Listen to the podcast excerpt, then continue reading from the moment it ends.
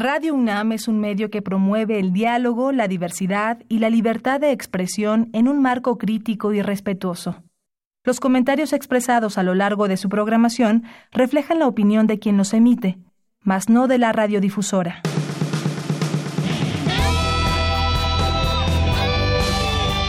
Prisma RU. Relatamos al mundo.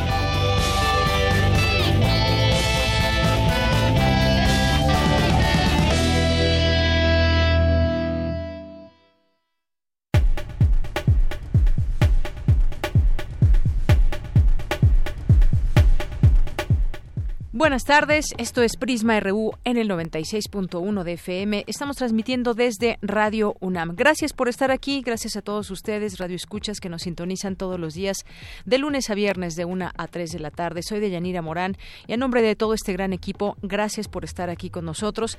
Y les presento rápidamente lo que tendremos el día de hoy en el programa, además de nuestra información universitaria, que son varios temas interesantes de lo que sucede en nuestra universidad.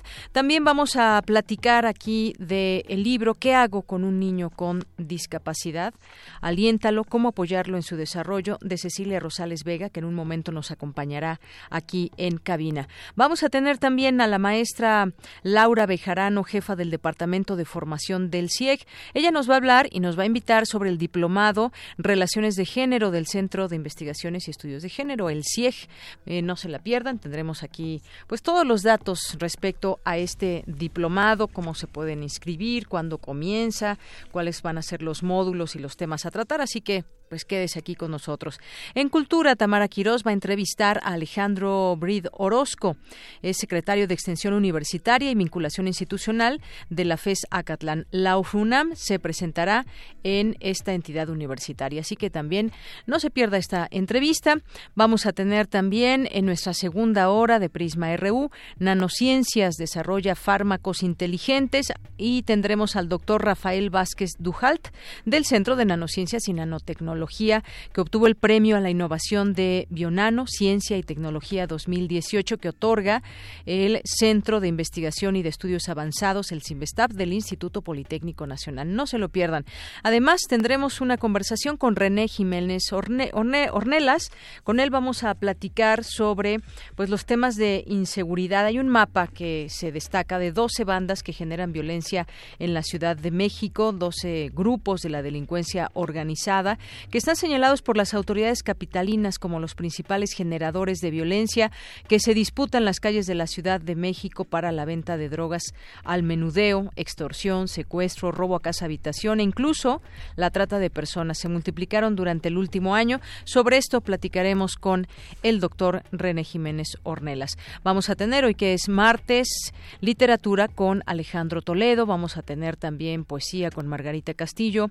Vamos a tener eh, información nacional e internacional. Quédese aquí con nosotros en esta estación y por lo pronto desde aquí relatamos al mundo. Relatamos al mundo. Relatamos al mundo.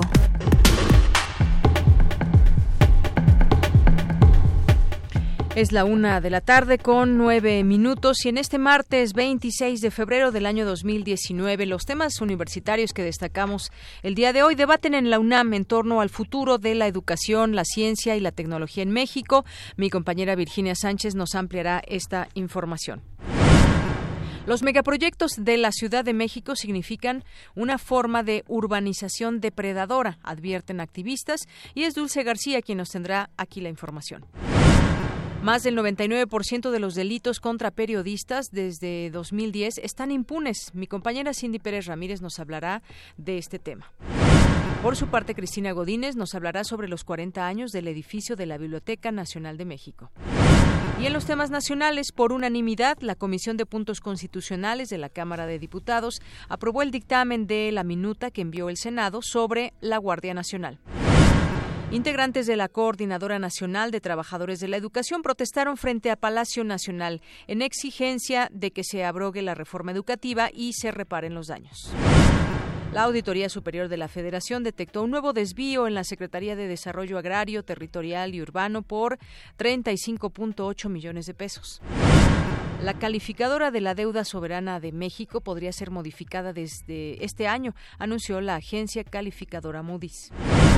Marco Cortés, presidente nacional del PAN, aseguró que el hecho en el que murieron la gobernadora de Puebla, Marta Erika Alonso, y su esposo, el senador Rafael Moreno Valle, no fue un accidente, sino que fue provocado. En los temas internacionales, el ejército de Estados Unidos bloqueó un ataque cibernético de un grupo ruso que buscaba interferir en las elecciones eh, de medio término de 2018, según funcionarios citados por el diario The Washington Post.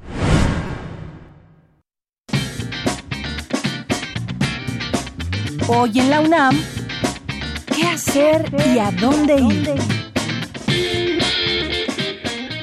El Programa Universitario de Alimentos te invita al ciclo de cine comentado con la proyección y análisis del largometraje Amor a la Carta, que narra la historia de cómo en la ciudad de Bombay miles de amas de casa envían la comida a sus maridos a su lugar de trabajo a través de un eficiente y específico sistema de transporte. Un error en una de estas entregas pone en contacto a una joven con un hombre solitario. Juntos van construyendo un mundo de fantasía a través de notas que acompañan a la comida. Asiste a este cine debate hoy en punto de las 17 horas en el Palacio de la Autonomía, ubicado en Licenciado Primo de Verdad número 2, Centro Histórico. La entrada es libre.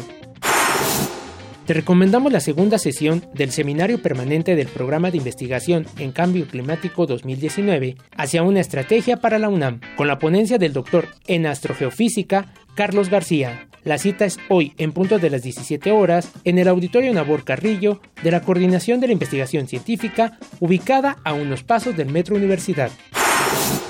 La Facultad de Filosofía y Letras de la UNAM te invita al coloquio Mujeres a través del tiempo, organizado por profesores y alumnos del Colegio de Historia, donde se analizará la situación de la mujer y su empoderamiento a través de los años. Este coloquio se llevará a cabo a partir de hoy y hasta el próximo primero de marzo en la sala A de la Facultad de Filosofía y Letras en Ciudad Universitaria.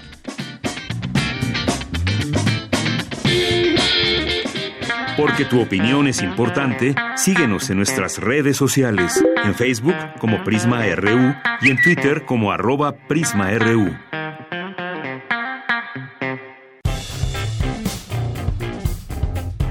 Campus RU. Es la una de la tarde con 13 minutos y estamos listos en este campus universitario. Mi compañera Virginia Sánchez nos va a hablar ahí en el Instituto de Investigaciones Sociales.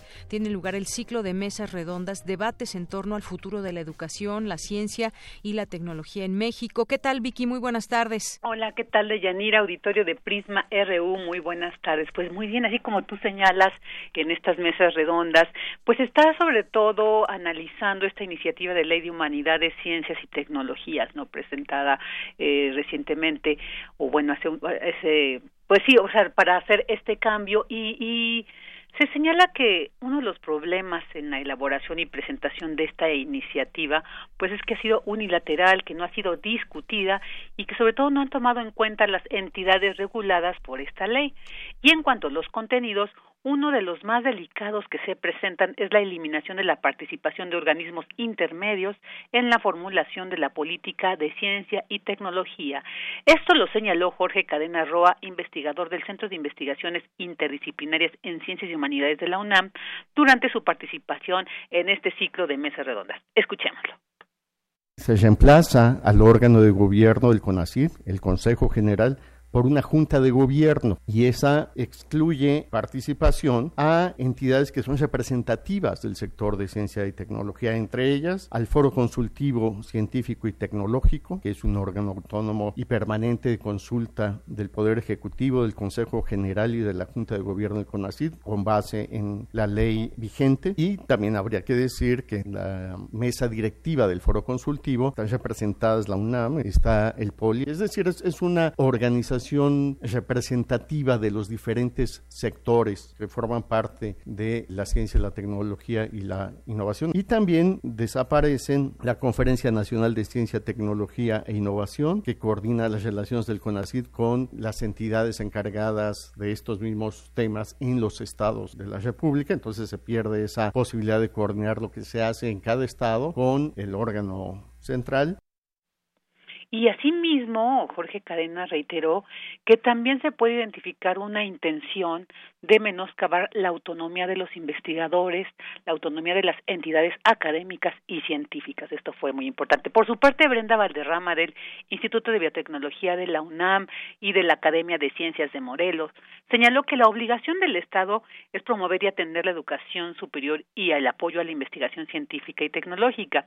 Y esto está consagrado en la fracción 5 del artículo tercero constitucional, por lo que resaltó que en este se encuentra inscrita pues toda la esencia de los investigadores, por lo que dijo es precisamente muy grave la desaparición de conceptos en el mismo como el de autonomía. Escuchemos. Posteriormente, en la fracción séptima de este mismo artículo, se deriva del concepto de autonomía universitaria lo que se garantiza la libertad de cátedra y de investigación. Entonces, eh, todo lo que es nuestra esencia como investigadores está inscrito en el artículo 3 constitucional. Por eso es terriblemente grave que en la modificación de 3 constitucional en el marco de la reversa de la reforma educativa hayan desaparecido, porque no fue una letra, desaparecieron el artículo y lo sustituyen por otro artículo bastante descafeinado de tres líneas, donde desaparecen los conceptos claves, que es autonomía universitaria, libertad de, cátedra y libertad de investigación. Eso es la, la discusión que viene. Pero si se gana esta y se pierde aquella, se pierden las dos, porque desaparecen no solo la autonomía universitaria, que es la capacidad de autogestión de la entidad, pero también desaparece la libertad de cátedra y la libertad de investigación como derechos consagrados en la Carta Magna. Eh, Brenda Valderrama también señaló que la primera debilidad de esta iniciativa de ley se encuentra en que confunde a la institución con el sistema de ciencia y tecnología, pues detalló, la ley de ciencia, tecnología e innovación sirve para garantizar que el Estado cumpla con su función de apoyar estos campos de la ciencia y la tecnología, por lo que con esta ley se reglamenta el funcionamiento del gobierno. Y en el gobierno está CONACIT, dependencia que tiene su propia ley orgánica, donde viene su junta de gobierno, su constitución y estructura, por lo que la ley es para el sistema, es decir, para el Estado y para el gobierno. Entonces, dice, el problema es que esta iniciativa mezcla los dos generando confusiones entre lo que es la Conferencia Nacional de Ciencia y Tecnología, lo que es la Junta de Gobierno, lo que es el Consejo Sectorial de Ciencia y Tecnología, entre, otros, y esto, dijo, desdibuja la gobernanza que debe tener el sistema no el CONACIT.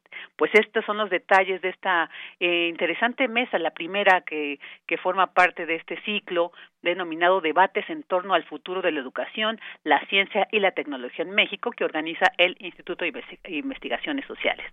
Así es, y bueno, pues temas necesarios a discutir, a debatir ahí entre justamente universitarios y el tema, por supuesto, de la autonomía. Gracias, Vicky. Gracias a ti, buena tarde. Muy buenas tardes. Una con 18 minutos, vamos con Dulce García. Señala académica que factores biológicos, psicológicos y socioeconómicos repercuten en la prevalencia de sobrepeso y obesidad. Uno de cada tres niños ya presentan alguno de estos dos padecimientos. Adelante, Dulce. Deyanira, muy buenas tardes a ti al auditorio de Prisma RU. En el marco del coloquio de obesidad y metabolismo, genómica, dieta y microbiota intestinal, la doctora Sofía Morán Ramos, académica de la Facultad de Química, destacó la enorme prevalencia de sobrepeso y obesidad que hay en nuestro país, en donde más del 30% de la población es obesa, además de que más del 70% de los adultos mayores de 20 años presentan alguna combinación entre esos dos padecimientos. Agregó de qué manera ello puede afectar la salud de una persona. Parecería que no cargar un poco más de tejido adiposo no necesariamente podría ser detrimental para la salud, sin embargo va a tener graves complicaciones para la salud de la persona, ¿no? que van por supuesto desde la parte metabólica como puede ser enfermedad arterial coronaria, hipertensión y múltiples dislipidemias, pero también puede extenderse a cuestiones de, de, de la estructura, ¿no? lesiones articulares, pie plano, problemas eh, que tienen que ver con el sistema nervioso central, como depresión y autoestima, y más recientemente se ha postulado que pueden ser un factor de riesgo para la presencia de enfermedades alérgicas, como puede ser asma o dermatitis atópica. Deyanira, la doctora Morán Ramos añadió que lamentablemente esto está extendiéndose a la población infantil, en la que ya uno de cada tres niños mexicanos sufre sobrepeso u obesidad. Y esto es particularmente importante porque estas complicaciones que normalmente se presentaban en edad adulta, en edades avanzadas, la van a empezar a presentar los niños en edades mucho más tempranas. Y esto pues, es muy importante porque va a haber costos importantes eh, para el sistema de salud y también va a haber problemas en la calidad de vida. Y más aún que el 75% de estos niños permanecerán siendo obesos en la edad adulta. Durante su ponencia titulada Factores nutrimentales asociados con la microbiota intestinal, Sofía Morán Ramos explicó que los factores de riesgo para el desarrollo de sobrepeso u obesidad son por una parte los biológicos como la edad y el sexo, pero también los psicológicos, además de los factores socioeconómicos en donde el acceso a un estilo de vida saludable no es siempre posible. Hasta aquí el reporte. Muy buenas tardes. Gracias, Dulce. Pues sí, sin, sin duda temas que debemos seguir platicando. Eh, las edades, desafortunadamente, van siendo cada vez más jóvenes de las personas que ligadas a estos eh, padecimientos como la obesidad pues se liga a otras enfermedades como el caso de la diabetes donde estamos en los números pues más rojos en toda nuestra historia. Y sobre todo pues si comprendiéramos eh, que todo esto se puede evitar puede haber esa prevención adecuada pues creo que creo que mucha gente podría podría salvarse la vida. La diabetes está matando mucha gente, por ejemplo, y bueno, pues habrá que reflexionar en este tema desde todos los ángulos. Vamos ahora con Cindy Pérez Ramírez. Más del 99% de los delitos contra periodistas, es decir, el 100 casi, contra periodistas desde 2010 siguen impunes. Adelante, Cindy. Yanira, muy buenas tardes. Así lo señaló el informe Protocolo de Impunidad en Delitos contra Periodistas, Análisis de Investigaciones sobre Delitos contra la Libre Expresión de la organización Artículo 19. Durante la presentación, el subdirector de la organización dedicada a la defensa de la libertad de expresión, Leopoldo Maldonado, destacó que pese a la construcción de protocolos de investigación para investigar este tipo de delitos y bueno, para también considerar el ejercicio periodístico como la principal línea de investigación, pues en la realidad esto no se cumple. Vamos a escucharlo. La impunidad es la constante, la impunidad es la regla. De 1.140 investigaciones abiertas a la fecha, 186 han sido llevadas ante un juez, ya sea en el viejo sistema o en el sistema acusatorio. Estamos hablando de un promedio de efectividad en este rubro del 16%. El 99.13% de los casos no obtienen sentencia. De 100 casos, menos de uno pueden llegar a alguna condena. Y hay que ver esas condenas y hay que ver contra quiénes. Dice la FEADLE que de 89 homicidios de periodistas en 44 no encontró relación con su labor, pero no tenemos muy claro cómo llega a esas conclusiones. Y también tenemos que desde el 2013, mayo del 2013, que cuenta con la facultad de atracción, primero a nivel constitucional, luego a nivel eh, legal, a nivel del Código, entonces Código Federal de Procedimientos Penales, solamente ha traído el 7.7% de los casos. Después del asesinato de Javier Valdés, llega un nuevo titular de la Fiscalía, tuvo mucha mayor proactividad. Si comparamos las dos sentencias que había logrado la FEADLE cuando él llegó a las 10 que logra ahora, pues por supuesto que hay una efectividad mayor. El problema es que no es parejo. De Yanira, desde el año 2000 hasta la fecha de la publicación de este informe especial, 123 periodistas han sido asesinados en el país, 48 en el sexenio de Felipe Calderón y 47 en el de Enrique Peña Nieto. A casi 90 días del gobierno de Andrés Manuel López Obrador, la violencia contra periodistas y personas defensoras de derechos humanos se ha incrementado en forma alarmante. Tres periodistas ya han sido asesinados en relación con su labor. Asimismo, desde el año 2003 hasta la fecha, 24 periodistas continúan desaparecidos. Ante ese panorama, Leopoldo Maldonado recalcó que el Estado mexicano ha incumplido sus obligaciones, no solo de prevención y protección para la labor periodística, sino también en procuración e impartición de justicia. Vamos a escucharlo. La Fiscalía tiene que asentar y tiene que construir una verdadera autonomía respecto al poder político. Se tienen que construir servicios periciales independientes.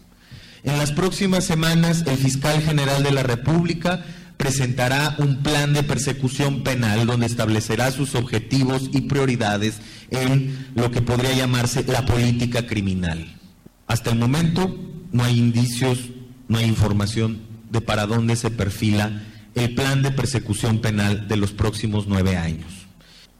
Entonces, periodistas amedrentados, amedrentadas, son funcionales al sistema político mexicano.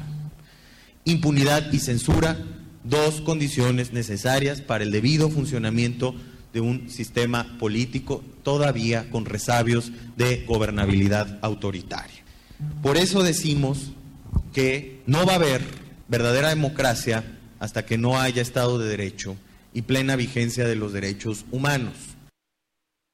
La organización Artículo 19 identificó siete deficiencias predominantes que perpetúan la impunidad en los delitos contra la libertad de expresión. Estos son la descalificación a la labor periodística, la estigmatización de las víctimas, los inexistentes o excepcionales análisis de contexto, duplicación de actuación entre la FEADLE y autoridades locales, detención y procesamiento de autores materiales y que no se investiga a autores mediatos o intelectuales, subejercicio de la facultad de atracción o atracción bajo criterios políticos y la falta de un plan estratégico de persecución penal en torno a los delitos de libertad de expresión de Yanira. Así es, Cindy, pues muchas gracias por estas, eh, estos números que nos, nos revelan pues cómo son estas investigaciones, cómo es que el 99% de estas eh, muertes quedan en la impunidad. Muchas gracias por la información, Cindy. Muy buenas tardes. Muy buenas tardes. Pues ahí está, hubo seis casos en particular que, que artículo 19 detectó los obstáculos para conseguir la justicia y que se enfrentan desde la investigación ministerial del caso, donde se omiten diligencias importantes, es decir, pues prácticamente no le echan ganas eh, las autoridades, no, no siguen los protocolos también de rapidez en torno a las investigaciones, a la recopilación de, de, de, datos y pistas que puedan llevar por lo, por lo menos a que estos casos no queden en la impunidad. Lo mejor sería evitar todas estas muertes, evitar eh, que más periodistas sigan asesinados, pero pues en todo caso que se haga justicia. Continuamos.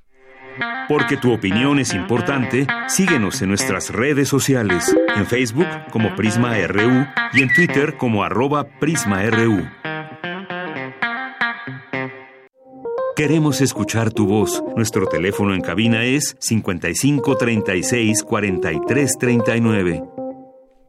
Bien, continuamos, una de la tarde con 27 minutos y como les habíamos dicho cuando iniciamos este programa, hoy estaría con nosotros y ya está aquí en cabina Cecilia Rosales Vega, que escribió varios libros, entre ellos este ¿Qué hago con un niño con discapacidad? Aliéntalo, cómo apoyarlo en su desarrollo. Es una es uno de varios libros, es una serie que habla sobre discapacidad y bueno, pues cada uno toca un tema eh, distinto de cómo se puede abordar el tema de la discapacidad. Bienvenida, Cecilia. Muchas gracias, me da mucho gusto estar esta tarde aquí con ustedes. Gracias. Y Cecilia Rosales Vega es eh, psicóloga especializada en este tema de discapacidad. Pues eh, me imagino todo un reto escribir esta serie de libros y además pues eh, traernos aquí la posibilidad de entender de manera amplia este este problema o desde todas sus aristas la discapacidad que muchas veces pues vienen muchas actitudes desde la desde la ignorancia, desde no conocer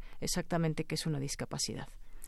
Claro, sí, bueno, la discapacidad es una condición de vida, que es la perspectiva que quieren llevar los libros, que son libros para todos, que lo que tratan es de hablar de este tema del que muchas veces no queremos saber eh, desde distintos puntos de vista, ¿no? Una, una parte es conocer a lo que es la discapacidad, eh, conocer también eh, los términos que se utilizan dentro del mundo de la discapacidad para poder tener un acercamiento a través del lenguaje, eh, también está la parte de la educación, la parte de los tratamientos médicos y terapias que se requieren para atender a una persona con discapacidad eh, la parte de cómo ir atendiendo a los niños eh, con los distintos tipos de discapacidad auditiva, visual, intelectual, motriz, desde que son muy pequeños, desde que son bebés, hasta que llegan a la adolescencia, que va teniendo pues sus particularidades, la forma de, atenderlos, siempre de la desde la perspectiva de verlos antes que nada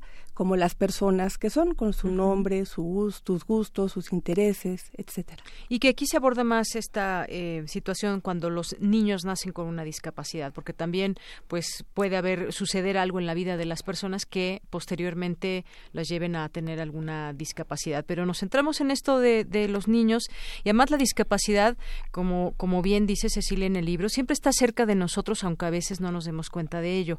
Pero también es importante conocer qué pasa en el mundo de las personas con discapacidad. Existen miles de personas con discapacidad que llevan una vida independiente, establecen relaciones de pareja, forman familia se desempeñan en diversas actividades laborales, es decir, pues prácticamente pues tienen una discapacidad, pero son personas que, que se valen por sí mismas y que pues debemos también de conocer y cómo saber cómo abordar muchas veces para colaborar con nuestro grano de arena y apoyar a estas personas.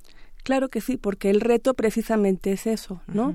Este lograr que las personas con discapacidad desde la infancia comiencen a crecer de forma que cuando lleguen a la vida adulta puedan ser independientes, puedan tener un trabajo, puedan tener una pareja, puedan desempeñarse en la sociedad de una forma muy parecida a como lo hubieran hecho si no tuvieran una discapacidad.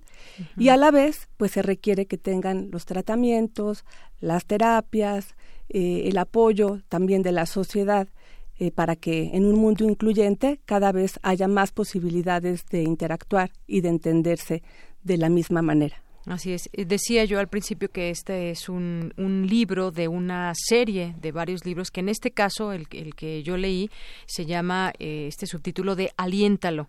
Y, en, por ejemplo, hay, hay en un, uno de los capítulos en el libro habla, por ejemplo, de cómo se puede justamente en los niños alentar alguna a través de, la creatividad alguna expresión artística por ejemplo. Cuántos eh, por ejemplo escritores pintores y mucha gente que ha llegado más allá de bueno a, a trascender por su por su arte pues han sido eh, personas con discapacidad desde muy pequeñas. Aquí se ponen muchos ejemplos, pero centrémonos en esto, cómo alentar a un niño que nace con alguna discapacidad, que esta puede ser una discapacidad auditiva, visual, alguna eh, otro tipo de discapacidad. Bueno, pues primero que nada, como comentaba hace un momento, viéndolo como el niño que es, ¿no? Descubrir sus gustos, sus intereses, sus deseos, sus posibilidades, sus habilidades. Eh, y bueno, pues irlo adentrando en el mundo al que le, le interesa este, pertenecer, ¿no? Eh, pues si les gusta pintar, llevarlos a clases de pintura, llevarlos a clases de música, llevarlos también a realizar actividades deportivas, a escribir y pues permitirles que encuentren alternativas para expresarse a partir de la forma en la que cada quien lo pueda hacer, ¿no? Eh, y pues también tener confianza en que ellos lo van a poder hacer, creer en ellos, eh, insertarlos en un medio que fomente su desarrollo en la escuela, en la sociedad, en actividades alternativas, porque creo que finalmente también esto es un trabajo de todos, ¿no? Y tenemos que irnos involucrando desde la familia, desde la escuela, desde la sociedad, desde los centros recreativos, desde los centros de arte, a partir de esta posibilidad que cada vez tenemos más clara de que escuchando a una persona con discapacidad vamos conociéndolo y lo demás pues lo vamos eh, descubriendo en el camino. Claro, esta es una especie de, de, guía, de consejos para pues las personas que pues eh, tienen algún hijo con discapacidad o para cualquier persona también. Yo creo que es importante que conozcamos más sobre el tema y bueno, aquí se recomienda, por ejemplo, algunos cuentos, cómo entrarle para que pues los niños comprendan también sobre este tema. Muchas veces puede suceder que en su salón eh, existe un niño con alguna discapacidad y que sepan pues también cómo cómo tratarlo y cómo hacer que una persona que todos nos sintamos bien, pero también en especial esa persona con ese niño o niña con discapacidad. Claro, creo que es muy importante que la sociedad desde la infancia esté consciente de que en la medida en la que conozca el tema de la discapacidad como una condición de vida, como una situación, una característica más de cualquier persona, eh, pues será más fácil poder este, entender lo que está viviendo y poder incluir a la persona que tiene una discapacidad. Y sí hay muchos cuentos, este, hay cuentos que abordan los distintos tipos de discapacidad. Está el soldadito de plomo, está el patito feo. Eh, hay un libro que se llama Inés crece despacio, que aborda la historia de una niña con síndrome de Down desde que es muy pequeñita hasta que está en, la escuela. Eh, y pues creo que los cuentos son una forma de poderse acercar desde la infancia a esta condición de vida de la discapacidad de una manera en la que se ve como parte de la vida y no como una situación eh, que viene a, complicar todo, ¿no? Que creo que eso es también el riesgo, el tener miedo de enfrentar y de acercarse a la discapacidad. Y aquí la propuesta es acercarse para conocerla y para aprender a través de esta condición de vida e identificar también la discapacidad que hay en cada, en cada persona, en cada uno de nosotros. Así es. Uno de los capítulos que me, que me gustó mucho también es el que se titula Acercándose a la vida de personajes famosos con discapacidad, porque podemos encontrar una gran variedad de personajes y hacen un pequeño, haces un pequeño resumen de cómo fue eh, su vida y podemos encontrar personajes, por ejemplo, desde Homero, eh, que pues bueno, la Iliada y la Odisea, y él tenía una, una discapacidad, una enfermedad que afectó su vista, por ejemplo. Está Francisco de Goya, está Lord Bird, ese poeta inglés, eh, Beethoven, por ejemplo, que pues tenía problemas auditivos y bueno, todo lo que hizo. Está Louis Braille también, eh, músico, educador francés, que inventó justamente el sistema de lectura y escritura y tienen, eh, muchos de ellos coincide su vida en que fueron pues muchas veces apoyados por sus familias y eso los impulsó también. No todos los casos, pero es interesante conocer cada uno de estos personajes que muestran en el libro. Claro, porque creo que lo que es muy importante es darnos cuenta de que todos estos personajes son conocidos por su obra, por lo que hicieron en el arte, en la pintura, en la música, en la literatura, en la danza, y no por su discapacidad. ¿no? Exacto. Eh, aunque claro que es fundamental también tener claro y darnos cuenta que la discapacidad les abrió una perspectiva y una ventana a la sensibilidad, al enriquecimiento, al conocimiento de otra forma de vivir que les permitió plasmar pues de una manera tan extraordinaria eh, en sus obras de arte lo que lo que podemos ahora conocer nosotros de manera accesible. Claro, personajes dedicados a la, a la poesía, a la pintura, a la literatura, a la política. Winston Churchill, por ejemplo, está aquí, este destacado político británico. Está Helen Keller, eh, escritora, activista, oradora estadounidense. Está James Joyce, este escritor irlandés. Está Roosevelt, por ejemplo, y eh, Jorge Luis Borges también, por ejemplo, eh, músicos como Ray Charles también, cantante, pianista que se encuentra en esta lista, pero también, y muy interesante, conocer la vida de muchos niños que están aquí plasmados, eh, que tienen nombre, que ellos platican también desde pues desde lo, que viven con una discapacidad, su edad, hay edades diversas y aquí pues bueno, algunos algunos los podemos conocer que quedan plasmados también en este libro. Claro, la pregunta a responder al hacer este libro es ¿qué hago con un niño con discapacidad cuando se hace grande, ¿no? y este bueno lo importante es ir conociendo sus historias desde pequeños conocerlos saber qué es lo que les gusta lo que les interesa como vuelvo a repetir para que cada uno pueda expresarse y transmitir lo que lleva adentro como ser humano a partir de diversas alternativas y creemos que el arte es una alternativa por excelencia para poder transmitir este tipo de, experiencias. Muy bien, pues muchas gracias Cecilia Rosales Vega. Yo decía, esta es una serie. ¿Cuántos libros son en total de esta, esta serie? Es una colección de cinco libros eh, que se llaman ¿Qué hago con un niño con discapacidad? editados por Pax.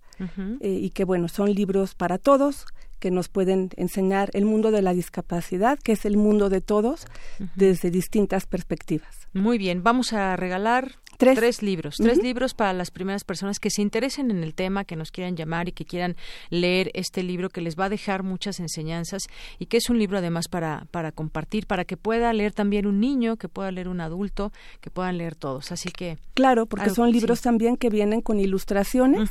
Eh, con ilustraciones que pueden ser atractivas tanto para niños como para adultos o jóvenes que pueden ir acompañando la lectura con eh, ilustraciones que tratan de acercar también el mundo de la discapacidad de una forma afectiva, amistosa, agradable. Claro que sí. Pues Cecilia Rosales Vega, muchísimas gracias por estar aquí. Recomendamos esta serie, estas, eh, esta colección de libros. ¿Qué hago con un niño con discapacidad? Y bueno, tenemos tres libros para las personas que quieran al 55 36 43 69. Muchas gracias por estar con nosotros. Muchas gracias por la invitación y estaremos viéndonos pronto. Claro que sí. Muy buenas tardes. Buena tarde. Continuamos.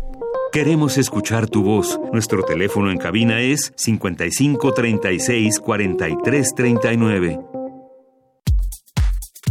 Tu opinión es muy importante. Escríbenos al correo electrónico prisma.radiounam@gmail.com.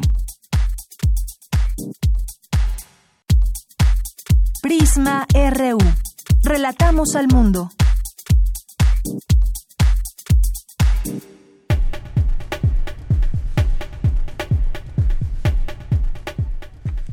Una de la tarde con 40 minutos. Gracias por continuar con nosotros aquí en Prisma RU. Ya es en la línea telefónica, le agradezco mucho, nos tome esta llamada a la maestra Laura Bejarano. Ella es jefa del Departamento de Formación del CIEC, porque nos va a hablar de este diplomado Relaciones de Género del CIEC, que es el Centro de Investigaciones y Estudios de Género. Maestra, bienvenida a este espacio de Radio UNAM. Muy buenas tardes. Hola, buenas tardes. Muchas gracias por la invitación. Bueno, pues invítenos a este diplomado. Eh, las personas que estén interesadas, quizás eh, ya en el título propio diplomado Relaciones de Género, ¿cuáles son algunos de los temas a tocar? ¿Cómo se pueden inscribir? ¿Cuándo comienza? Platíquenos. Bueno, pues estamos con la convocatoria abierta de la 16 edición del Diplomado Relaciones de Género. Esta es una de las principales actividades que tenemos en el centro porque nos permite ponernos en contacto con el público en general y la idea es que las personas interesadas en adquirir una perspectiva de género en términos formativos puedan participar en esta actividad. Tenemos este año un diplomado con nueve módulos a los que asisten distintas académicas y académicos no solo del centro sino también de la UNAM. Eh, y tenemos una diversidad de temas. Vamos a hablar de género, de feminismo, de identidad y sexualidades, también de masculinidades e identidades hegemónicas. Tenemos otro módulo de Economía y División Sexual de Trabajo, de Ciudadanía y Derechos, de Políticas Públicas, de Violencia contra las Mujeres y finalizamos con Medios de Comunicación y Políticas de Representación. El diplomado se va a llevar a cabo todos los martes en las instalaciones de aquí del centro eh, de 4 a 8 de la noche. Para inscribirse pueden revisar la convocatoria en nuestra página web, ahí está la convocatoria, o pueden comunicarse por correo electrónico a info-formación y nosotros les estaremos contestando vuelta a correo en caso de que tengan alguna duda sobre la actividad. Maestra, en particular este es un tema es un tema que es muy importante hoy en día, donde pues se toma en cuenta todas estas relaciones que tienen que ver con eh, la perspectiva de género en todo en todos los ámbitos, en el político, en el eh, pues en todo nuestro entorno. Ahora se habla mucho más de estos temas y creo que se debe discutir desde esa perspectiva universitaria con expertos. Veo aquí también los eh, quienes van a impartir estos distintos módulos. La mayoría son mujeres, pero también hay un par de profesores que estarán dando eh, algunos de estos módulos. ¿Por qué, ¿Cómo debemos ver hoy estas relaciones de género? ¿Cómo es que nos podemos acercar a eso a parte ideal, digamos, para entender este, este tema? Bueno, como bien mencionas, el tema de género es cada vez más inaplazable, es una discusión que ya no es solamente responde a un interés académico, sino que está en todos los espacios públicos y que todas las personas nos vemos atravesadas con ella, seamos conscientes o no. Eh, creo que esta actividad eh, ahonda sobre estas diferencias que hay en nuestra sociedad y nos da elementos para poderlas transformar, no solo en términos individuales, sino también para impactar en el espacio laboral o en el espacio cultural, por ejemplo. Y por eso hacemos una, un recorrido por distintos ámbitos donde se ven las desigualdades de género. Probablemente si pensamos en términos individuales, quizás sea más fácil verlos en la, ver la diferencia de género en la identidad o en la masculinidad. Pues el sentido de nuestro centro es justo entender que esas diferencias están en todos los ámbitos de la cultura y por eso tenemos un módulo de economía o de políticas públicas, porque finalmente, aunque no lo veamos de manera inicial o solo lo veamos en ciertos momentos específicos como en el de economía, de que las mujeres ganan menos que los hombres por un mismo trabajo, también hay una, o sea, esas diferencias culturales que pensamos entre hombres y mujeres impactan a nivel de políticas públicas y de acceso a derechos humanos, por ejemplo.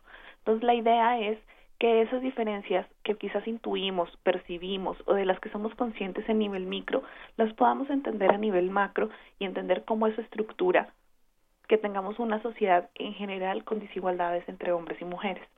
Así es, y finalmente verlo de una manera multidisciplinar, eh, tener estas herramientas teóricas, eh, prácticas para también esta discusión y que posibiliten ese, eh, esa discusión, ese análisis de nuestra realidad social, de nuestro entorno, que pues está reflejando muchas cosas. Lo que sucede ya en, en socialmente, pues impacta en nuestra realidad. Si no tenemos esa visión en, pues en los distintos ámbitos no vamos a poder seguir avanzando como sociedad y me refiero a justamente usted pone estos ejemplos, por ejemplo, la, la clase, el tema del salario eh, y hay otros también en cómo se mueven los hilos dentro de muchas estructuras.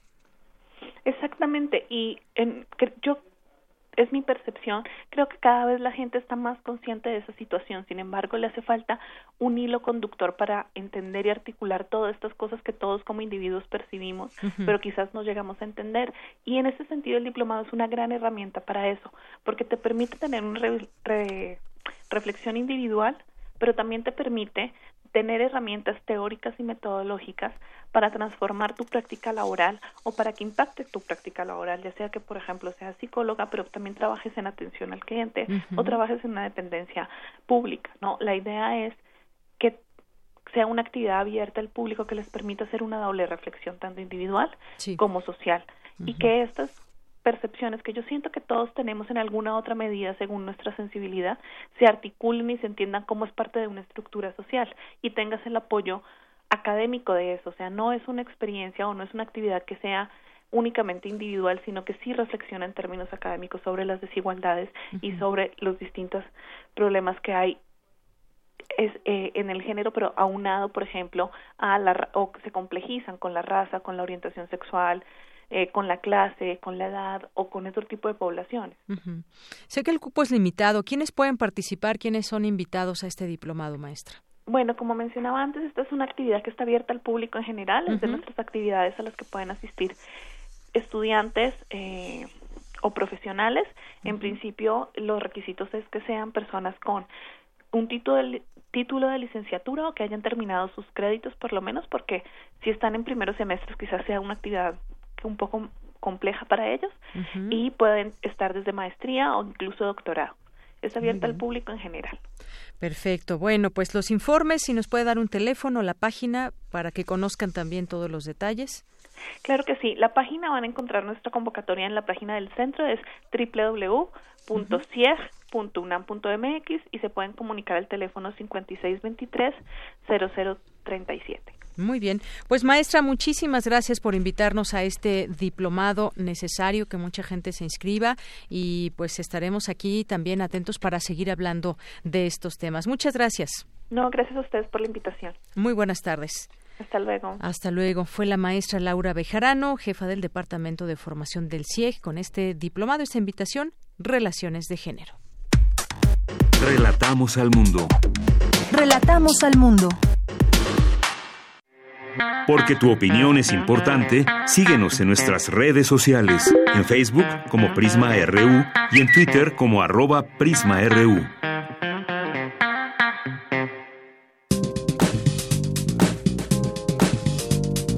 Cultura RU.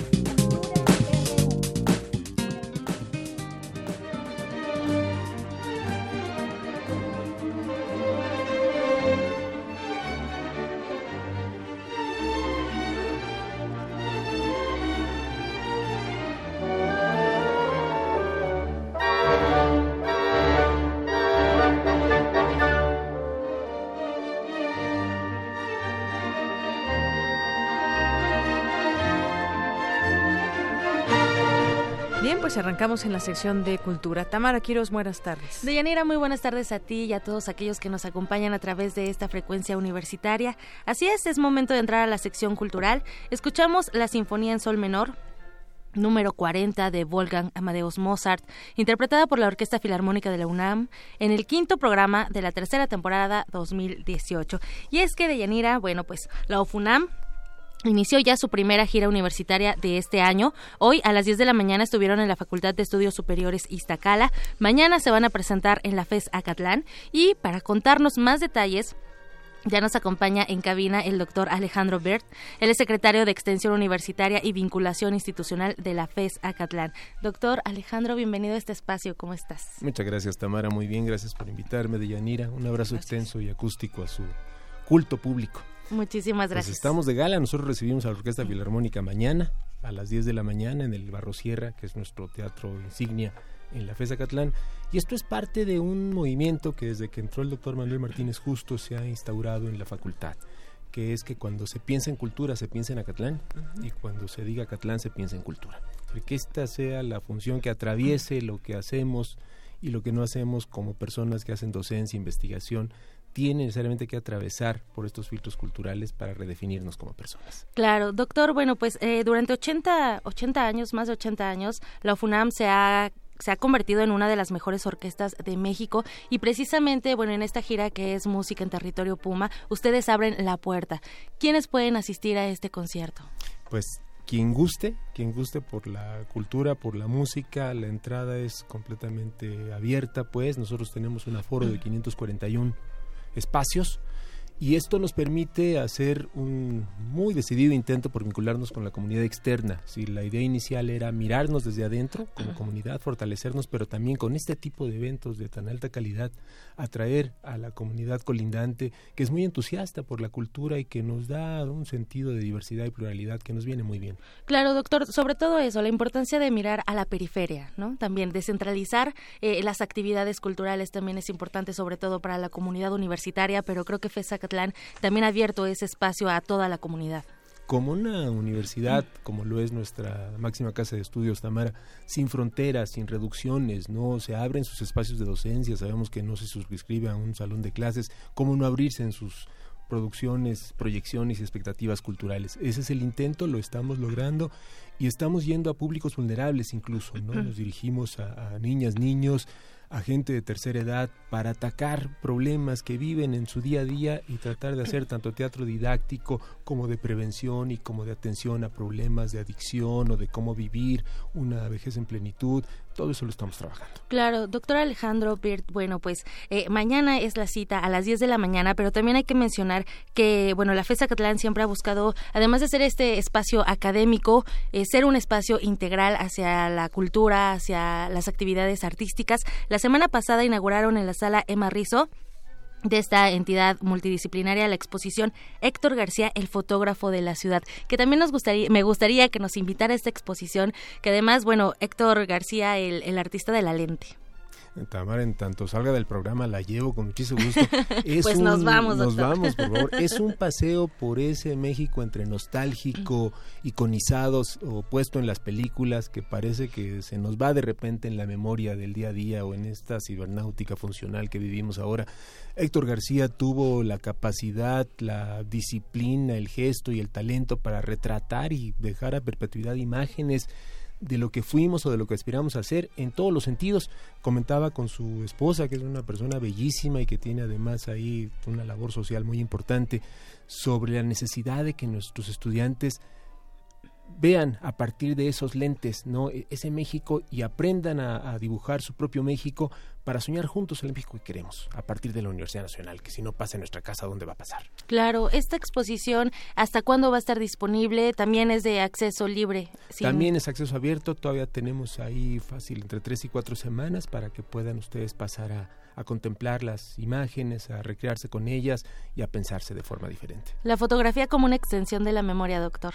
Excelente, y es la idea de los Lumière, que casi sin querer nos dejaron eso, dice Giselle Freud en la fotografía como documento social, que somos a través de las imágenes y por eso somos un, país tan visual y tan cósmico. Así es, Alejandro Bird, y bueno, también eh, para, para complementar esta, esta visita que nos complace mucho que esté aquí, eh, también Acatlán está presente en la Feria Internacional del Libro del Palacio de Minería en esta edición número 40. Son cerca de 14 publicaciones que están presentando ya desde el inicio de la FIL. Así es, Tamara, pues esta es otra, ¿verdad? Todo lo que es cultura nos concierne, vamos a parafrasear al clásico. Sí, estamos en la facultad, en la, en la feria, tenemos tiempo, tenemos varias ediciones participando y es otra manera de hacer llegar el mensaje de la universidad. Estamos ahí también los fines de semana, nuestra comunidad asiste y después recreamos eso a partir de cómo puede mejorar el proceso de enseñanza-aprendizaje a partir de esas publicaciones. Finalmente es donde todo remata, todo llega, ¿no? Lo que hacemos para mejorar las funciones sustantivas. Claro, y dentro de estas 14 publicaciones, bueno, algunas ya se presentaron y hay próximas en esta semana. Mañana tienen presentaciones ahí donde podemos consultar, bueno, además del programa de la Filminería, por supuesto, las redes sociales de FESA Catalán que siempre están muy pendientes. Muchísimas gracias. En la página de nuestra facultad encuentran toda la información disponible, los los horarios, presentadores, perfiles, sinopsis, es www.acatlan.unam.mx y ahí se van a encontrar el programa completo, tanto de la FIL como el específico de la facultad. Excelente. Entonces, mañana iniciamos con ustedes la cita, tenemos la cita también con la OFUNAM en este concierto a las 10 de la mañana. Así es, Tamara, y pasado mañana para seguir danzando nos vamos con la Compañía Nacional de Danza con una excelente coreografía de Alberto Alonso. Vamos a tener Carmen, esta fantástica obra de Bizet, así es que se queda por allá y nos acompaña con Carmen. Y en marzo la Orquesta Sinfónica del Estado de México a partir del domingo 17, domingo 7 de abril y domingo 2 de junio, presentaciones extraordinarias de la Orquesta Sinfónica que tiene una capacidad de producción cultural impresionante. Y para el mes de marzo que tienen preparado todavía en esta en este tenor cultural pues mire, justamente el 17 y porque es además una fecha icónica para nosotros, una fecha de fundación de nuestra facultad, entonces Escuela Nacional de Estudios Profesionales, el domingo 17 arrancamos con la Orquesta Sinfónica del Estado de México. Y agregar, Tamara, y si me lo permite, que tenemos una serie de eventos adicionales que hemos hecho donde se incluyen todas las artes y diversas manifestaciones culturales de todo tipo, recreando a la comunidad universitaria, insisto, y a nuestro público colindante. O sea, hay para todos los gustos y preferencias, la oferta es amplia, es una oferta de calidad y queremos llegar a consolidarnos como el referente sine qua non de cultura en esa zona de la ciudad. Sobre todo eso, abrir las puertas a toda la gente, ¿no? Es, es parte también de la UNAM, de este desarrollo, de, de ser una, una universidad abierta al público, pública también justo como dijo usted al principio, universidad es una y diversa y nosotros queremos tener ese sello, ese sentido y esa filosofía siempre abiertos a las manifestaciones que conocemos, a las emergentes, a las dominantes y a las que estén por venir. Alejandro Birt, eh, bueno, ya estamos por finalizar febrero, pero también eh, marzo viene una fecha importante, la conmemoración del Día Internacional de la Mujer. Eh, ¿Tienen algún ah, programa preparado en torno a esta fecha? Estamos trabajando alrededor de la Comisión de Equidad y Género, diversos aspectos que vamos a tratar de, de tener adelanto un poco, aunque falta afinar algunos detalles, un programa de empoderamiento de la mujer en México, con la asistencia de algunas presidentas municipales, por ejemplo, y algunos otros eh, productos, manifestaciones, muestras, exposiciones, que den cuenta de que somos sí y solo sí a partir de esta integración eh, genérica y que en la UNAM, insisto, se ha trabajado desde hace años, años en ello. Y finalmente, Tamara, también si me lo, si me lo permites, nos da le tenemos tal importancia a la cultura que hemos desarrollado una opción de titulación que está en proceso para que la gente pueda hacerlo a partir de un portafolio de actividades culturales. Okay. a ti te gusta mucho la cultura, no importa qué carrera estudias, integras un portafolio que puede ser tu referente, tu evidencia científico, social y cultural para poder titularte. De ese tamaño está nuestro anhelo por ser una entidad eminentemente cultural. Que me parece maravilloso también, bueno, dependiendo, todas las carreras pueden entrar en este tipo de, titulación o eh, comunicación y periodismo, que es una de las de las que, digamos, se va enfocada. Ajá, hablamos por el feudo, pues, pero es para todas, todas las licenciaturas, porque la cultura no tiene un sello específico, es tan abierta y tan plural que debe ser de todas y todos. Además, FESA Catlán tiene un buen número de, de matrícula, ¿verdad? Sí, como no, somos la entidad multidisciplinaria más amplia de la universidad, llegamos a cerca de 22 mil estudiantes y cuando sumamos en nuestros fines de semana la población que asiste a idiomas, a deportes y demás, llegamos a tener una población de 50 mil. Es una ciudad dentro de un campus universitario y muy orgullosos de estar ahí. Claro, y también tienen las, las opciones para tomar idiomas en algunos otros lugares, no nada más en FESACATLán. Nuestra Fundación UNAM, así es que trabajamos mano a mano con dos sedes alternas para cuando el espacio no nos alcanza y trabajamos también actualmente en modelos de aprendizaje mediado para que el espacio no sea solo el del espacio físico o específico del campus, sino que el conocimiento sea también en un sentido abierto. Pues me parece maravilloso todas estas opciones que nos, nos ofrece la FESA Catlán, eh, sobre todo que sigan dando esta difusión. Este espacio es para eso, para la difusión, que la gente se acerque. Tenemos una cita mañana a las 10 de la mañana y también en las otras fechas que, que nos mencionó, doctor. Y sobre todo también en, la, en el marco de la cuadragésima FIL Minería, también tenemos ahí opciones para acercarnos, eh, seguir las redes sociales, arroba FES-Acatlán y también arroba Cultural Acatlán, que es donde también difunden las actividades artísticas y culturales. Justamente, Tamara, con los brazos abiertos en su casa. Doctor Alejandro Birt, eh, secretario de Extensión Universitaria y Vinculación Institucional de la FES Acatlán, muchísimas gracias por visitarnos en este espacio. A ustedes por invitarme. Deyanira, bueno, pues nos despedimos por hoy. Por hoy nos despedimos, pero nos escuchamos mañana con muchísimo gusto. Gracias, gracias, Tamara. Que tengan buena tarde. Alejandro, y bueno, me, me quedé pensando un poco en cuántos eh, lugares conocemos de nuestra universidad. Si conocemos todos los campos, si conocemos la FES eh, Acatlán, la FES Aragón, Iztacala, si nos hemos dado una vuelta por todos los eh, campus universitarios que hay, por lo menos en nuestra ciudad, ¿no? Porque si ya nos vamos fuera de Morelos, claro. Y, y al mundo, pues también tenemos sedes. Pero me quedé pensando en eso, hay muchas cosas que se pueden, no todo centralizarlo. Si voy en FES Acatlán, solamente lo que sucede ahí. Si voy a CEU, sino que hay que hacer toda esta relación. Pues muchas gracias Gracias, gracias y vamos a hacer un corte y regresamos a la segunda hora de Prisma RU.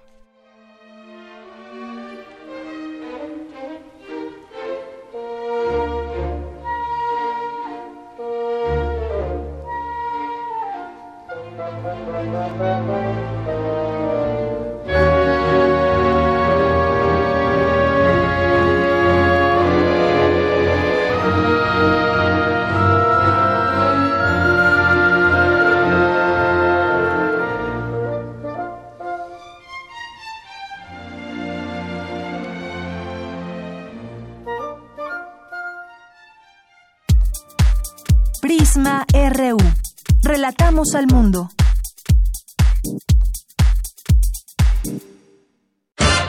...2019... ...100 años del nacimiento de J.D. Salinger...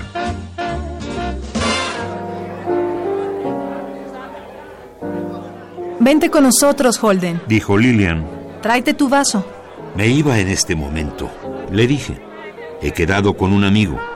Está bien, desagradecido... Como tú quieras. Cuando veas a tu hermano, dile que le odio. Al final se fue. El oficial de Marina y yo nos dijimos que estábamos encantados de habernos conocido, que es una cosa que me fastidia muchísimo.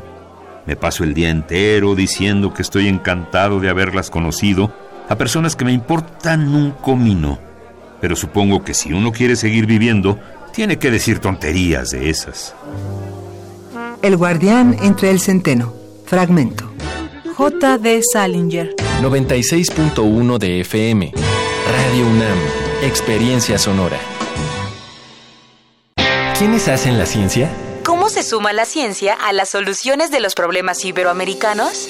Científicos, investigadores y académicos de Iberoamérica hablan de los avances en ciencia, tecnología e innovación que inciden en nuestra vida. La ciencia que somos. Iberoamérica al aire. Viernes a las 10 y media de la mañana. 96.1 de FM. Retransmisión, domingos a las 9.30 de la mañana por el 860 de AM. Radio UNAM. Experiencia sonora.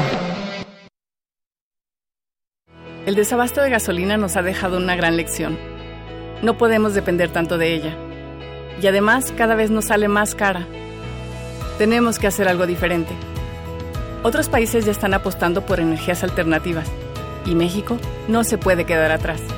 Por eso le decimos al presidente que para evitar otra crisis y echar a andar una gran estrategia nacional de energías limpias y renovables, aquí están nuestros votos. Movimiento Ciudadano. El amor es también una liberación del corazón, una plegaria por cumplirse, la posibilidad de una vida sublime. Así se redime con lo femenino.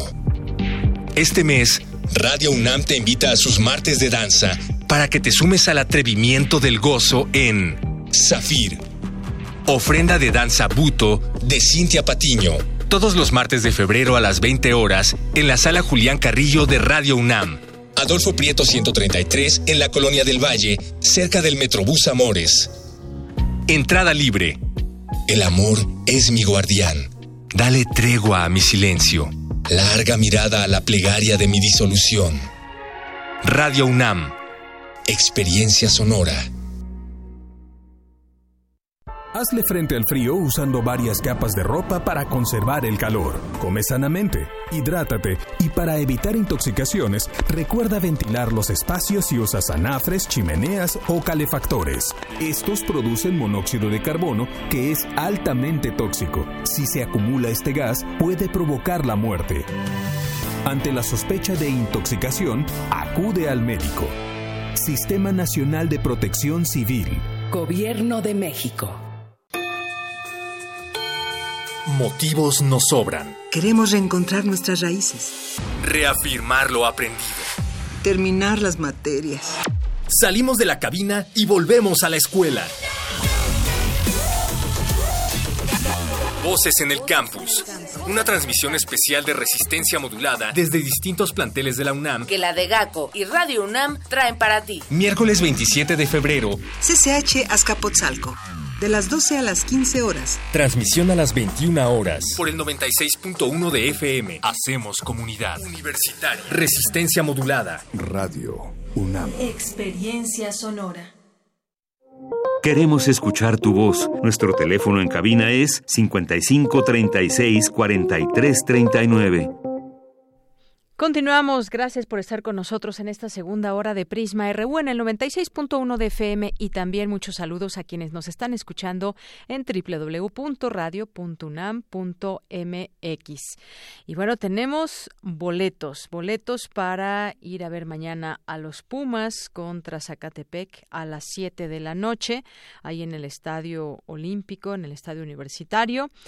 27 de febrero, mañana a las 19 horas, tenemos cinco pases dobles para las primeras cinco personas que nos llamen y que quieran irle echar porras a los Pumas. 55 36 43 39. Ahí muy amablemente Natalia les va a contestar y en un momento más pues también damos los ganadores. Tienen que recoger los boletos no hoy, mañana eh, a partir de las 9 de la mañana aquí en Adolfo Prieto 133 en el Departamento de Información, porque pues mañana mismo es este partido para que les dé tiempo y se organicen.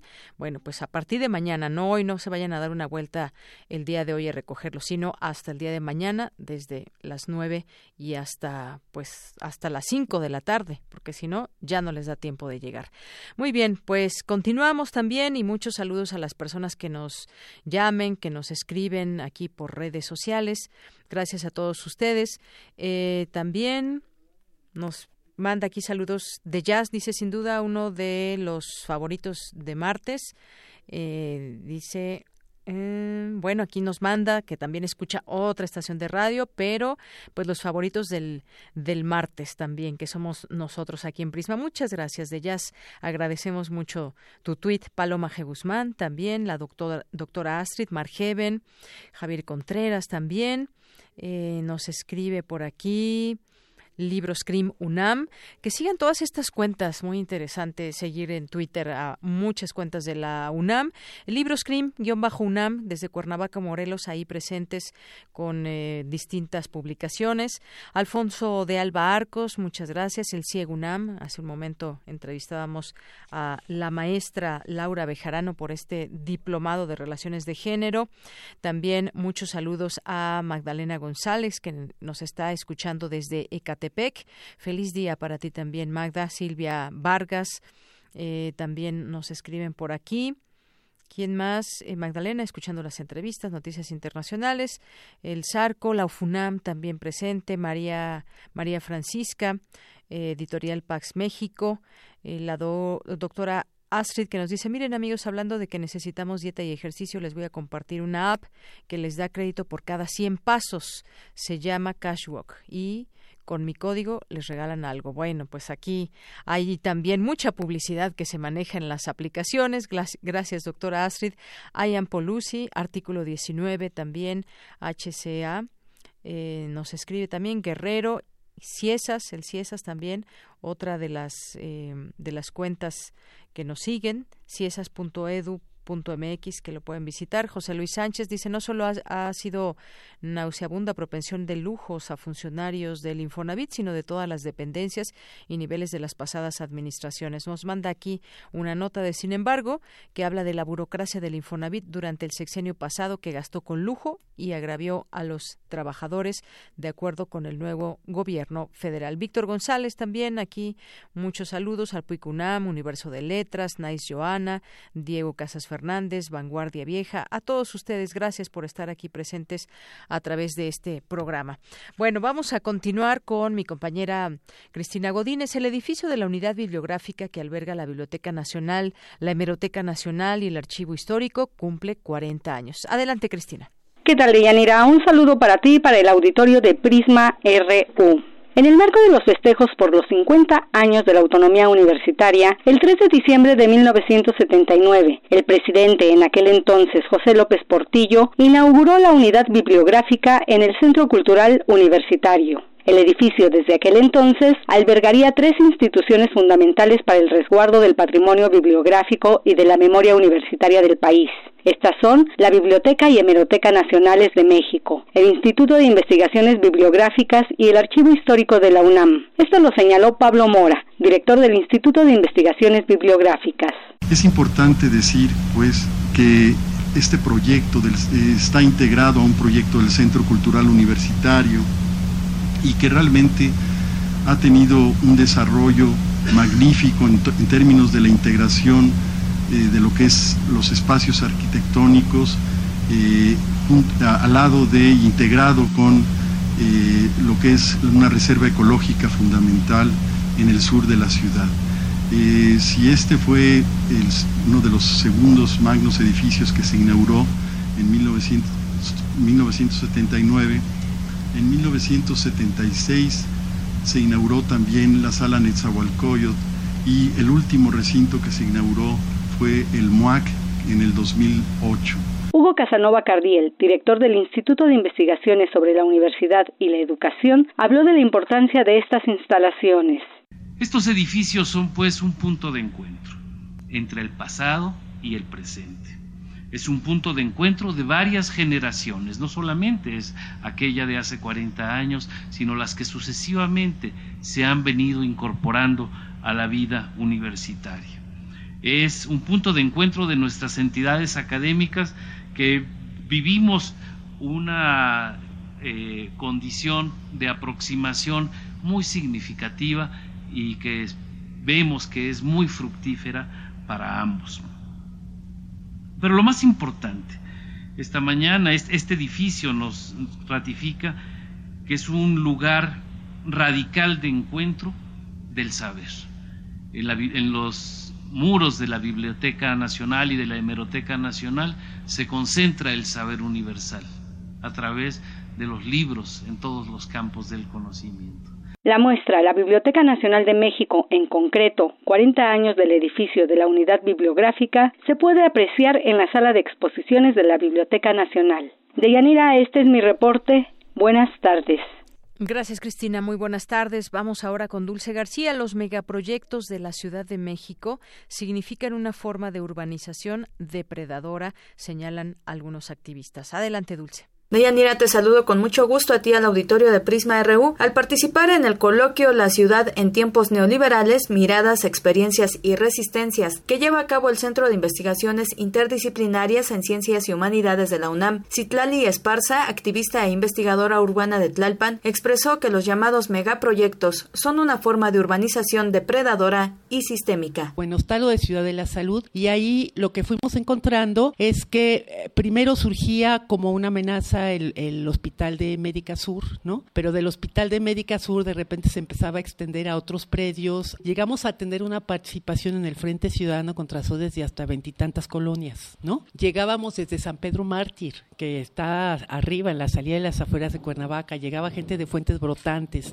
llegaba gente de Huipulco, o sea, se llegó a nuclear un interés vecinal porque este megaproyecto no era solo la extensión de lo que hoy es el, emporio este eh, de la salud que se llama América Sur, sino que este emporio estaba vinculado pues con otros intereses en la zona. Por su parte, Yolanda Mació, también activista en Tlalpan, habló de cómo los megaproyectos fueron afectando poco a poco el lugar en el que vive. Entonces, bueno, nosotros nos enteramos en noviembre de 2013 por la prensa de que estábamos en el polígono de las ODES de Ciudad de la Salud y eh, pues un grupo de vecinos inquietos, eh, pues nos empezamos a reunir en una escuela que a la fecha nos prestan ese salón eh, pues para ver qué íbamos a hacer. El proyecto, pues a todas luces, la zona ya está muy colapsada porque somos la zona de hospitales, porque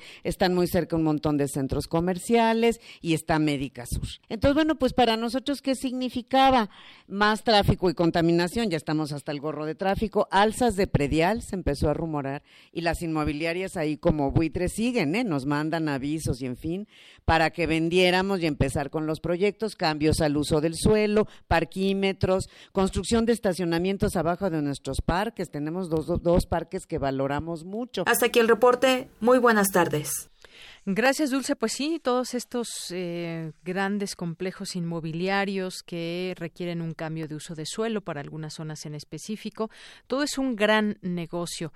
Eh, de algunas casas, por ejemplo, grandes casas que se habitaron hace muchos años y en donde vivía quizás una familia de tres, cuatro, cinco personas, bueno, si se edifica hacia arriba, pueden vivir cientos de personas y pueden llevar a cabo también construcciones con muchos departamentos. Eso es lo que está sucediendo en la ciudad, pero ¿tiene todo esto un orden? Debemos seguirnos preguntando todo esto y seguirlo analizando. ¿Llevan de verdad un orden estos grandes complejos inmobiliarios? Bien, continuamos. Relatamos al mundo. Relatamos al mundo. Mañana en la UNAM, ¿qué hacer y a dónde ir? El Instituto de Investigaciones Jurídicas de la UNAM organiza el primer coloquio nacional La Administración Pública de la Cuarta Transformación los días 27 y 28 de febrero. La inauguración se llevará a cabo mañana en punto de las 9 horas con la presencia del doctor Pedro Salazar Ugarte, director del Instituto de Investigaciones Jurídicas. Consulta el programa completo en www.jurídicas.unam.mx. Te recomendamos la presentación del libro Psicólogos en Formación, participación guiada en comunidades de práctica de la Facultad de Psicología de la UNAM, de la licenciada Marisol de Diego Correa. Asiste mañana 27 de febrero, en punto de las 12 del día, al auditorio doctora Silvia Macotela, ubicado en la planta baja del edificio D de la Facultad de Psicología. Como parte del ciclo de conferencias sobre movilidades contemporáneas y derecho de asilo, se realizará el foro Políticas Migratorias en América Latina, principales tendencias, retos y riesgos actuales. Las citas mañana en punto de las 10 horas en el aula de seminarios Dr. Guillermo Floris Mergadán, del Instituto de Investigaciones Jurídicas en Ciudad Universitaria.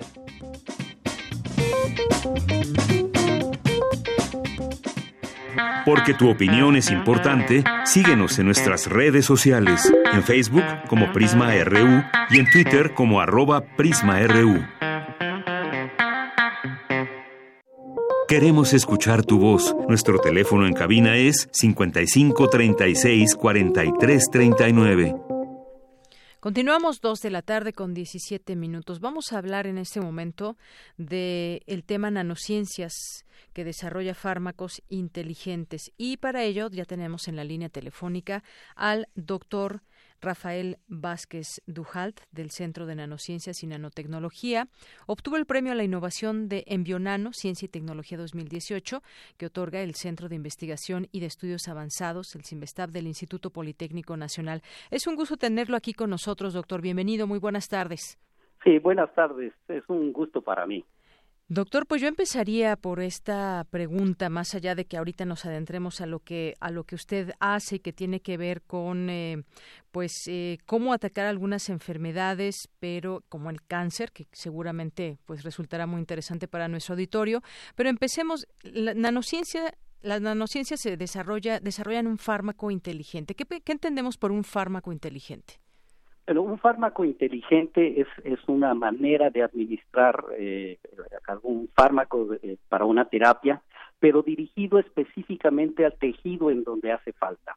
Actualmente eh, se administran los medicamentos de manera sistémica. Estos productos, estos compuestos, están circulando por el torrente sanguíneo y ah, para llegar eh, a las concentraciones necesarias para el efecto terapéutico en el tejido en donde se requiere, pues se necesita administrar grandes concentraciones. La idea de poder dirigir por medio de la nanotecnología el medicamento es exactamente al tejido en donde hace falta, eso va a reducir las dosis y va a ser el tratamiento más eficiente. Entonces, Cuando nosotros nos referimos a eh, administrar de manera inteligente los medicamentos, es dirigirlos específicamente al tejido donde hace falta.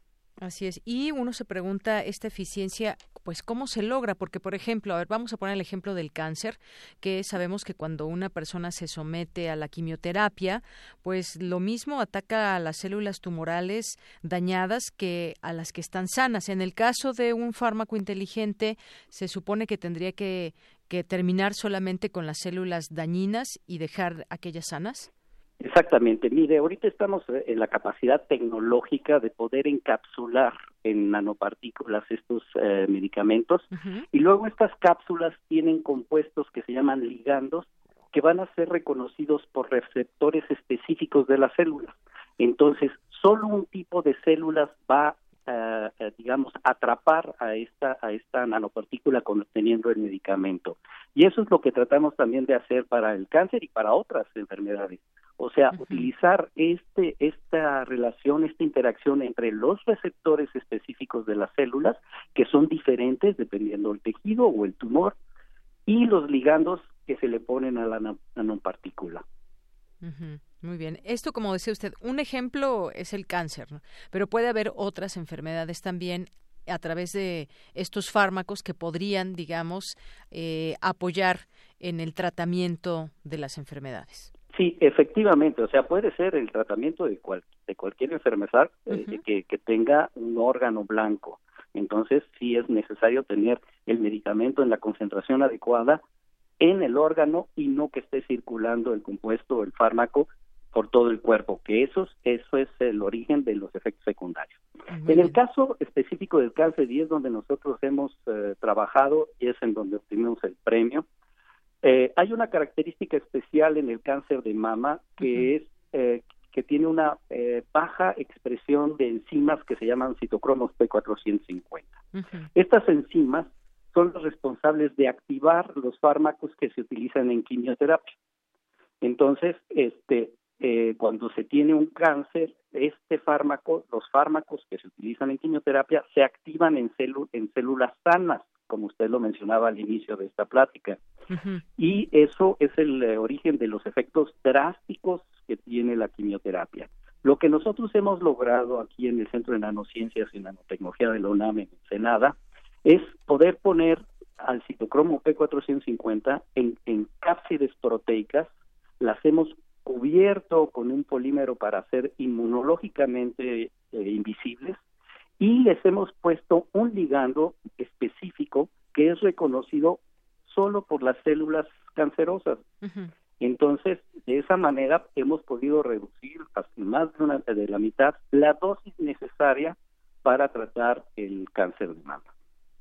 Así es. Y ya esto, por ejemplo, doctor, esto que nos explique que resulta muy interesante, por ejemplo, el cáncer de mama, que es un tipo de cáncer muy común en nuestro país, eh, y en el mundo, pero vamos a, situarnos en nuestro país. ¿Ya se lleva a cabo este tipo de tratamiento con eh, de nanotecnología? No. Eh, acabamos de obtener el registro de la patente, de bueno, ya teníamos la patente mexicana y acabamos de obtener el registro de la patente en Estados Unidos. Sí. Este, los en farmacología, para que un producto, un conocimiento, un nuevo conocimiento pueda llegar al mercado, tiene que pasar por eh, ensayos clínicos muy rigurosos, muy onerosos y muy tardados.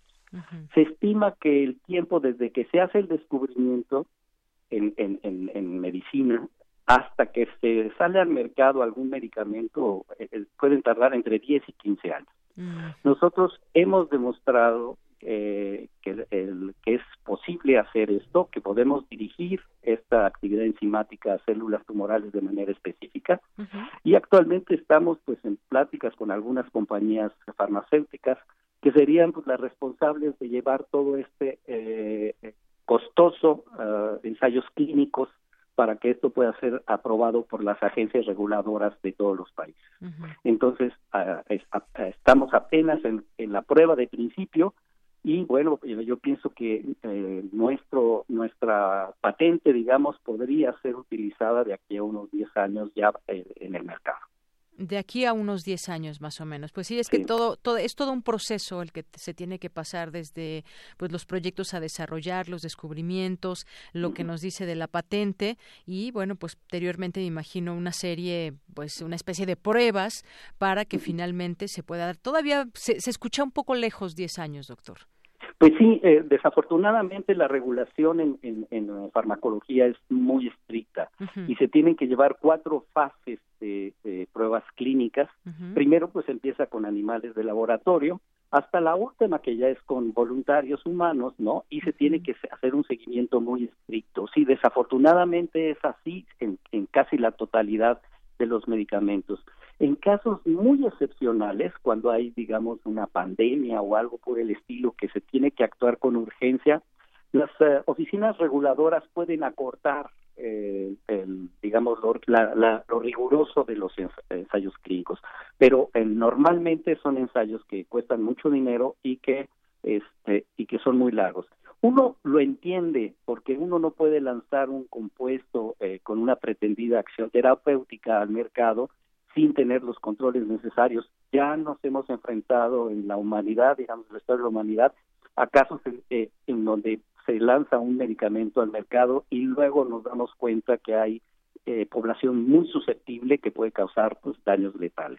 Entonces, sí se entiende que la legislación sea tan estricta eh, para lanzar un nuevo medicamento. En nuestro caso, bueno, pues nosotros pensamos que siendo el cáncer de mama, pues el, el eh, digamos. Más común digamos. Pues es, es un problema de salud pública en realidad la mortalidad este, sobre todo en las mujeres es eh, eh un caso de muertes eh, muy importante no se, estima que en general en el cáncer son 12 millones de personas que mueren al año entonces son son este, cifras muy importantes. Pues en este caso podrían las eh, agencias reguladoras acortar, digamos, los tiempos para la aprobación de un producto.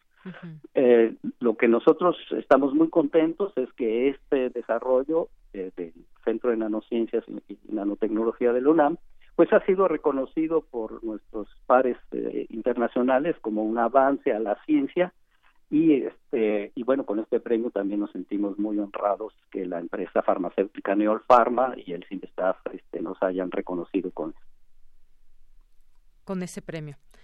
Muy bien, doctor, pues, eh, pues son varias cosas las que hay que destacar. En primer lugar, pues ya decía usted cómo se desarrolla o los pasos que se debe de seguir cuando se tiene un proyecto tan grande y yo diría tan ambicioso como este. Y lo digo en el buen sentido, dado que, pues ya decía usted la cifra de personas que mueren cada año por eh, cáncer de mama, sobre todo mujeres.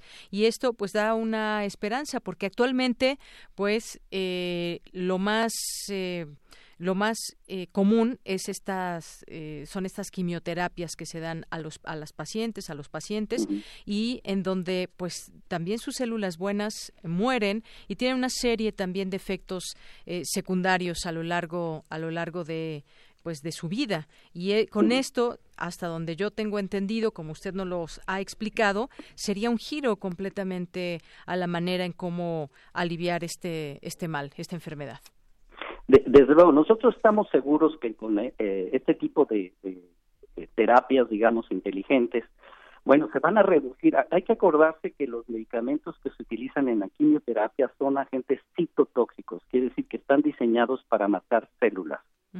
Y actualmente, pues se ponen en circulación en, el cuerpo. Entonces, pueden, eh, digamos, ejercer su efecto tóxico a cualquier tipo de célula. Y ese es el origen de los efectos secundarios gravísimos que tiene la quimioterapia. Eh, utilizando esta eh, administración inteligente de esta actividad junto con el medicamento, el medicamento solamente va a estar presente eh, alrededor del tejido, del tejido tumoral, y no va a estar circulando en, el torrente sanguíneo. Eso va a hacer que la, que la quimioterapia sea muchísimo más eficiente y que las dosis sean significativamente más bajas. Y los efectos secundarios, por consecuencia, serán también muy bajos y esperemos que casi nulos. Muy bien, bueno, pues yo sé que muchos, eh, muchas personas que nos estén escuchando quisiéramos que ya llegue eh, pronto ese día para que se pueda, pues, aliviar de una mejor manera esta enfermedad. Y si le parece bien, pues con conforme vaya avanzando y acercándose ya a su uso esta tecnología, podemos seguir platicando del tema, doctor. Por lo pronto, pues le agradezco mucho y mire, aquí le mandan felicitaciones. Judith Meléndez nos llamó y nos dijo que el doctor eh, es un valioso científico, una gran persona y bueno, le gusta mucho el programa. Ella nos llama desde Iztapalapa. Bueno, pues agradezco los comentarios y, pues este, muchas claro gracias. que sí, nosotros somos los más interesados en que esto avance lo más rápido posible y este, estamos haciendo nuestro mejor esfuerzo. Claro que sí, pues doctor, muchas gracias, gracias y lo buscamos posteriormente para seguir, seguir hablando de este tema. Buenas tardes. Estaré a sus órdenes, gracias. Hasta luego, el doctor Rafael Vázquez Dujalt, del Centro de Nanociencias y Nanotecnología, que pues fue premiado eh, por la innovación en Bionano, Ciencia y Tecnología 2018, este premio otorgado por el Centro de Investigación y de Estudios Avanzados del CIMBESTAB del Instituto Politécnico Nacional. Continuamos. Relatamos al mundo. Relatamos al mundo. Porque tu opinión es importante, síguenos en nuestras redes sociales, en Facebook como Prisma RU y en Twitter como arroba PrismaRU. Continuamos dos con treinta minutos. Los ganadores del libro ¿Qué hago con un niño con discapacidad? Bueno, pues son María Teresa Elías Castro, Graciela Corona Ruiz, Elvira Aldana Mendoza y pues tienen dos semanas para poder recoger su libro. Aquí una semana, me dicen, una semana. Así que pues entre más rápido vengan, mucho mejor. Ustedes que se lo ganaron. Aquí en Adolfo Prieto número 133 en el Departamento de Información con alguna identificación para que les podamos obsequiar su libro. Y los ganadores de Pumas contra Zacatepec son Abril López Guerrero, César Alberto Peregrina, Alejandro Yair Hernández Bautista, Alejandro Torres, Natalia Pascual, son estas personas que tienen un pase doble para mañana, para mañana a las 7 de la noche, ahí en el Estadio Olímpico. Vengan a recoger sus boletos mañana hoy no los tenemos, pero a partir de mañana a las 9 de la mañana ya estamos listos para entregárselos. Bien, y pues en algunos temas que queremos compartir con ustedes, en temas internacionales, perdón, la Comisión de Puntos Constitucionales de la Cámara de Diputados ya avaló por unanimidad en sus términos la minuta de reformas que envió el Senado de la República para crear la Guardia Nacional con carácter civil y que las Fuerzas Armadas regresen a los cuarteles en un máximo de cinco años. En sesión, los diputados de Morena, del PAN, del PRI, Movimiento Ciudadano, el PES, el PT y el Partido Verde aprobaron con en escasos 60 minutos el dictamen con 27 votos a favor y ninguno en contra. Esto es uno de los temas que hemos estado ahí muy atentos. Y pues aquí en la Ciudad de México, la jefa de gobierno Claudia Sheinbaum afirmó que la estrategia de seguridad que aplica su administración ya está funcionando, aunque no dio cifras, aseguró que en alcaldías como Gustavo Amadero los delitos como robos de vehículos y homicidios ya tienen tienen una reducción. En un momento hablamos de este tema de la inseguridad y cifras y algunos datos que se han dado de aquí de la ciudad. Y si usted no tiene que ir al centro el día de hoy, al centro, el Zócalo, a Reforma, pues está lleno de manifestantes de la CENTE. Eh, y pues bueno, hemos visto esto en las distintas calles ahí hacia el centro, sobre todo en Avenida Reforma. Son maestros de la CENTE que marchan desde el Auditorio Nacional, eh, pasando por la Embajada de Venezuela, donde realizaron un mitin como muestra de apoyo al pueblo venezolano y en contra de la intervención de Estados Unidos. Y bueno, pues también algunas peticiones en torno a la reforma educativa. Esto es lo que está sucediendo aquí en la Ciudad de México. Y pues México ostenta el segundo lugar a nivel mundial en eh, pues estas ligas llamadas URLS, que son maliciosos, uno de cada diez, comúnmente conocidos como ligas de Internet, son maliciosos. Esto según un estudio de Symantec en México durante la presentación de este reporte de las amenazas a la seguridad en Internet señaló que México es el país número 44 en correos electrónicos maliciosos a nivel mundial. Esto significa que uno de 850 correos electrónicos que reciben los usuarios tienen algún virus o son maliciosos. Esto es lo que se informa. La Secretaría de Gobernación mantendrá diálogo con un grupo opositor a la termoeléctrica. Es lo que anuncia la Secretaría de Gobernación, Olga Sánchez Cordero, luego de este ejercicio participativo en torno a Huexca en Morelos, se afirmó que el grupo opositor a esta obra ya no debería manifestarse porque la mayoría abrumadora que participó en la consulta pidió que opere esta instalación eléctrica. Entre otras cosas, las trabajadoras del hogar contarán con IMSS en marzo. Esto ya se da a conocer de manera formal y bueno, pues me parece que es importante también que sigamos en el tema. Dos con treinta y cuatro minutos, continuamos. Porque tu opinión es importante, síguenos en nuestras redes sociales, en Facebook como Prisma RU y en Twitter como arroba PrismaRU. Y pues continuamos en este tema que tiene que ver con la inseguridad, con la delincuencia en nuestra ciudad. Acabo de leer esta nota donde la jefa de gobierno Claudia Sheinbaum dice que ya va rindiendo frutos la estrategia eh, de seguridad que aplica su administración, que ya está funcionando. Hablemos del tema con el doctor René Jiménez Ornelas. Él es doctor en sociología con especialidad en población por el Colegio de México, especialista en violencia y seguridad. Doctor, bienvenido a este espacio de Radio UNAM. Buenas tardes. Buenas tardes. Bueno, pues recientemente hemos conocido algunos datos, doctor. En el caso del día de hoy eh, hay varias notas que aluden a que son 12 bandas que generan violencia en la Ciudad de México, que están ligadas especialmente con la venta de drogas al menudeo, extorsión, secuestro, robo a casa de a casa habitación, entre otros. Y pues eh, los habitantes de la Ciudad de México siempre es un tema del que estamos muy atentos. Quisiéramos que bajen esos índices de violencia, pero sobre todo, pues tiene que venir de una, una buena estrategia, una estrategia eficaz en este sentido. Pues, ¿qué le parece pues lo que se ha anunciado desde el gobierno de, de, la doctora Claudia Sheinbaum y sobre todo pues también estas de pronto cifras maquilladas que en algún momento se dieron a conocer en el caso de los homicidios. ¿Cómo va en este caso desde su punto de vista la Ciudad de México? Mira, yo creo que estamos en un inicio en donde se están eh, desarrollando acciones que pueden llevar efectivamente a afectar el nivel de inseguridad que ha vivido la Ciudad de México y que en la administración anterior la experiencia fue precisamente lo que tú decías, eh, cifras marcadas en donde inclusive seguimiento que hemos hecho eh, cifras homicidios, por ejemplo, eran registradas en otro tipo de delito, que podía ser accidente por vehículo de motor o otro tipo de, clasificación que se daba en el registro. Eh, en ese sentido, por ejemplo, una de las cosas que se repitió de la administración anterior fue que en, en, la Ciudad de México no había cárteles que... Se negó este tema, ¿no? En todo momento. Sí, que, que, que, aquí no había, que no estaban los, los narcos acá, y de repente nos dimos cuenta que en Tláhuac había la presencia de no solamente de narcotraficantes, sino inclusive cárteles que tenían a, a toda la delegación, a la alcaldía, en una situación de inseguridad muy, muy fuerte.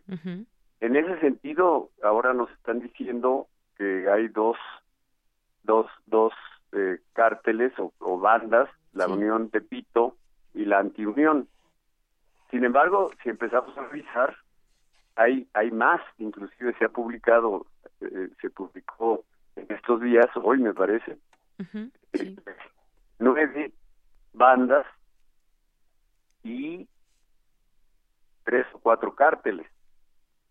En ese sentido, se está diciendo que efectivamente los planes que está, llevando la administración actual pueden pero siempre dentro de un esquema ¿A qué me refiero, Deyanira? Mira, en primer lugar, eh, seguir negando situaciones reales no es conveniente. Y en segundo lugar, lo que estamos viendo es que efectivamente los cuerpos policíacos no han cambiado. Y ese es un factor fundamental. Cuando dentro de los cuerpos policíacos eh, sobrevive acciones de estructuras donde la corrupción ha sido el factor común, evidentemente es un factor que está llevando, está generando situaciones de inseguridad. Porque, por ejemplo, el delincuente o los delincuentes o las bandas saben que a través de este sistema de corrupción pueden inclusive tener protección de los cuerpos policíacos. Y si a eso lo llevamos dentro de la necesidad de cambio profundo en los cuerpos policíacos que se tienen, porque no es posible que un policía no sepa manejar el tolete, por ejemplo, que es el, la parte que, que los policías traen para poder defenderse, pero también para poder controlar a los delincuentes. Eh, si no, ¿cómo es posible? Y eso sucedió hace, hace días, que un policía, en lugar de controlar al delincuente, le disparó. Y supuestamente venía ya con una buena preparación de la Universidad de Policía.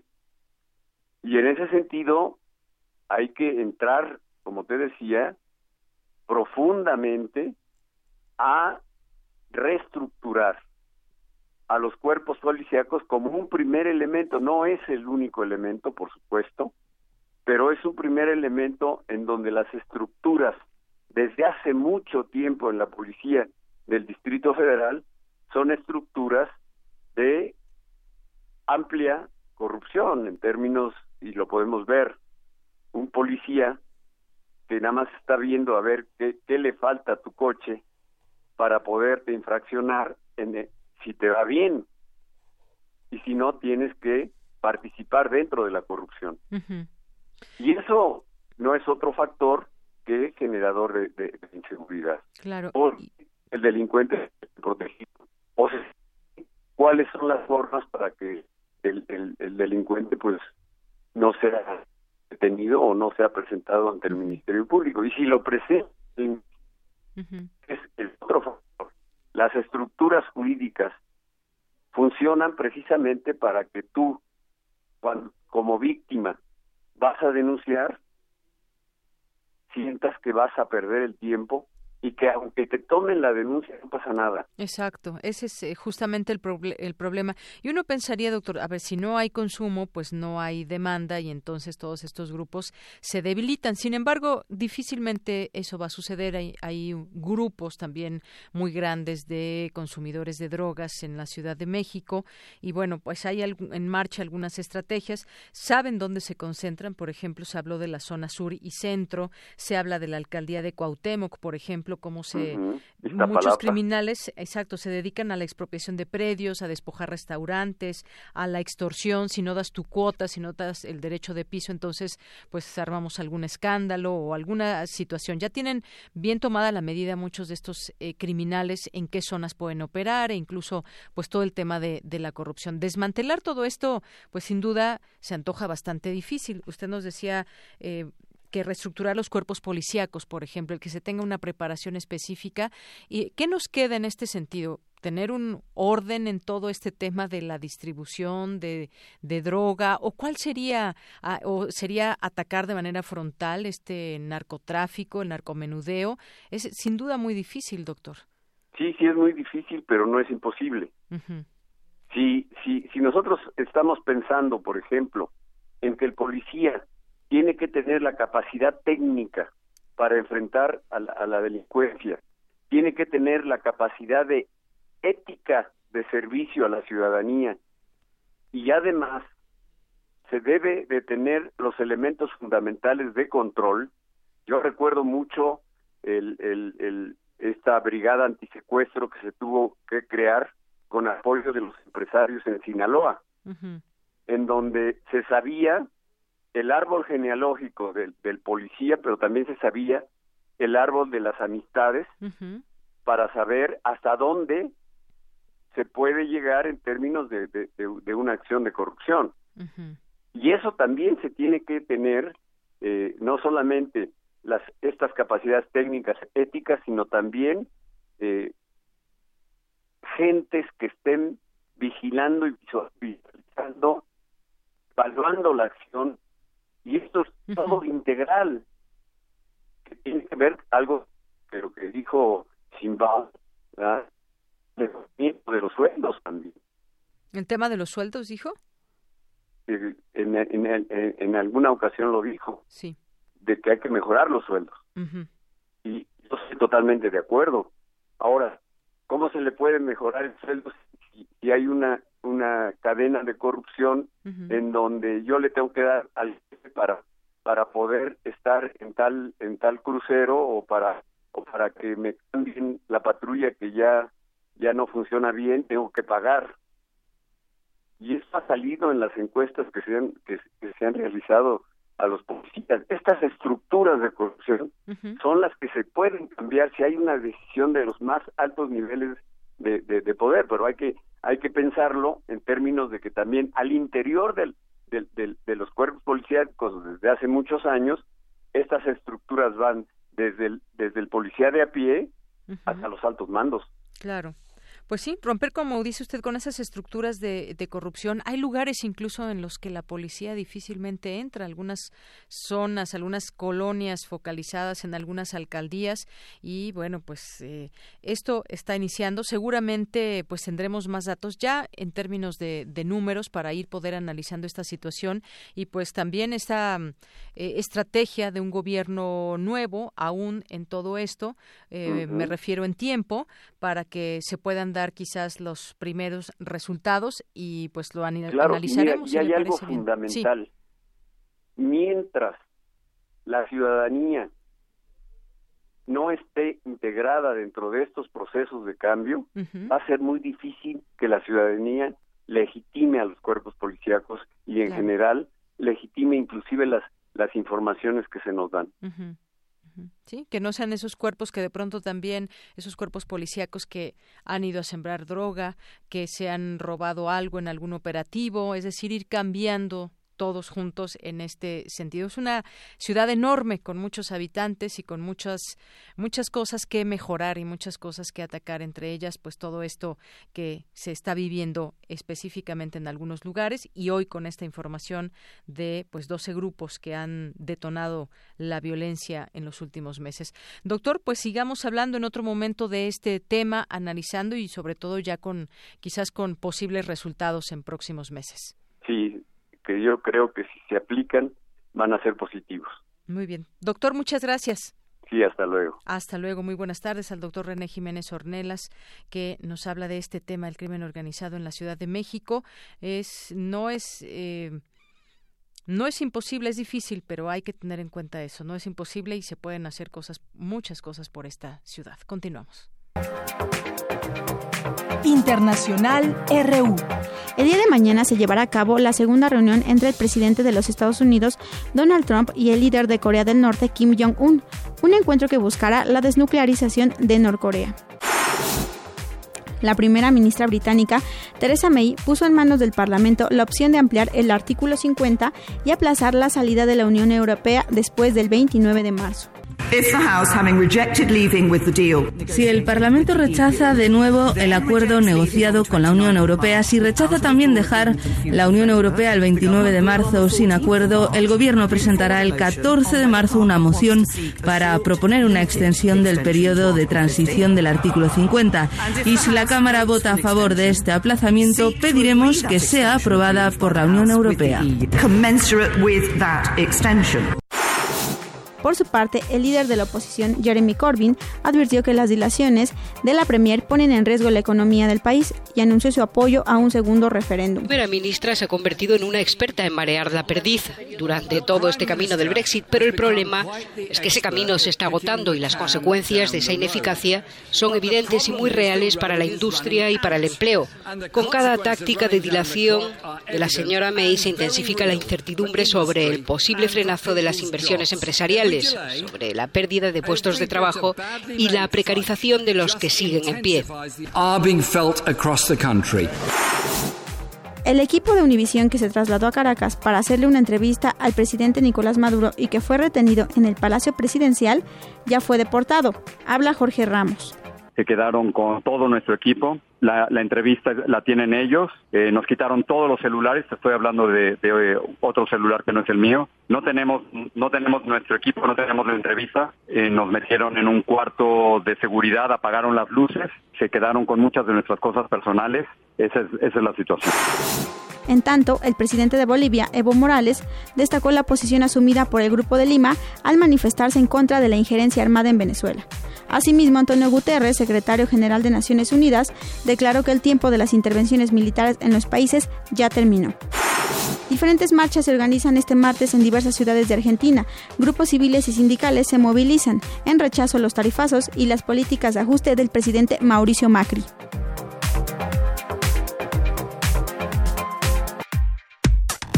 Relatamos al mundo. Relatamos al mundo. Porque tu opinión es importante, síguenos en nuestras redes sociales, en Facebook como Prisma RU y en Twitter como arroba PrismaRU. Colaboradores RU. Literatura. Bien, pues ya estamos en literatura con Alejandro Toledo, que nos acompaña todos los martes aquí en la sección A la orilla de la tarde. Alejandro, ¿cómo estás? Buenas tardes. ¿Qué tal, Yanira? ¿Cómo estás? Muy bien, muchas gracias. Cuéntanos. Pues aquí, este, bueno, hace 50 años, en 1969, comenzó la editorial Anagrama, editorial española Anagrama, que ha tenido una historia muy interesante.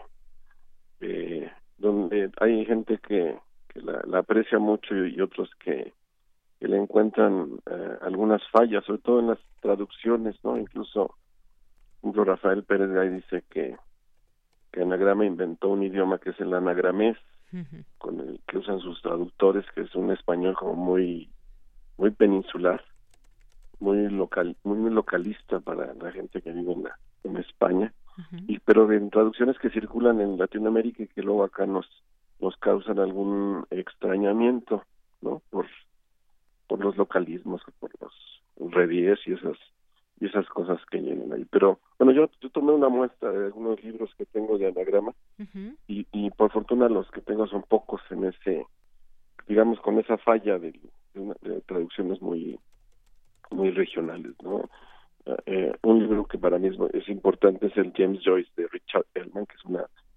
enorme, gran, gran biografía de, de este escritor irlandés y que es un, un gran libro de, de referencia para quien quiera leer a, Joyce o leer sobre Joyce, ¿no?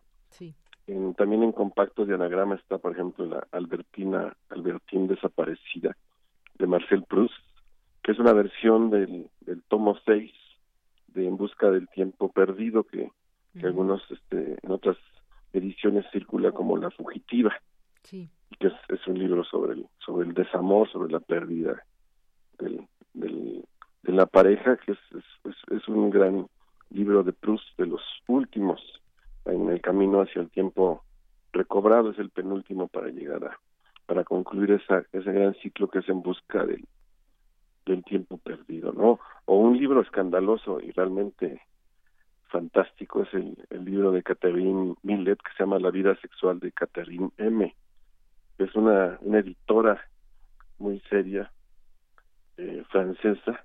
De pronto este, saca unas memorias que, que recuerdan a, a y a, y Bataille y, sus aventuras en el bosque de Boloña son realmente catárticas. Es, es un libro sorprendente en, en, muchos sentidos. Este está en la serie Panorama de Narrativas de, de Anagrama, ¿no?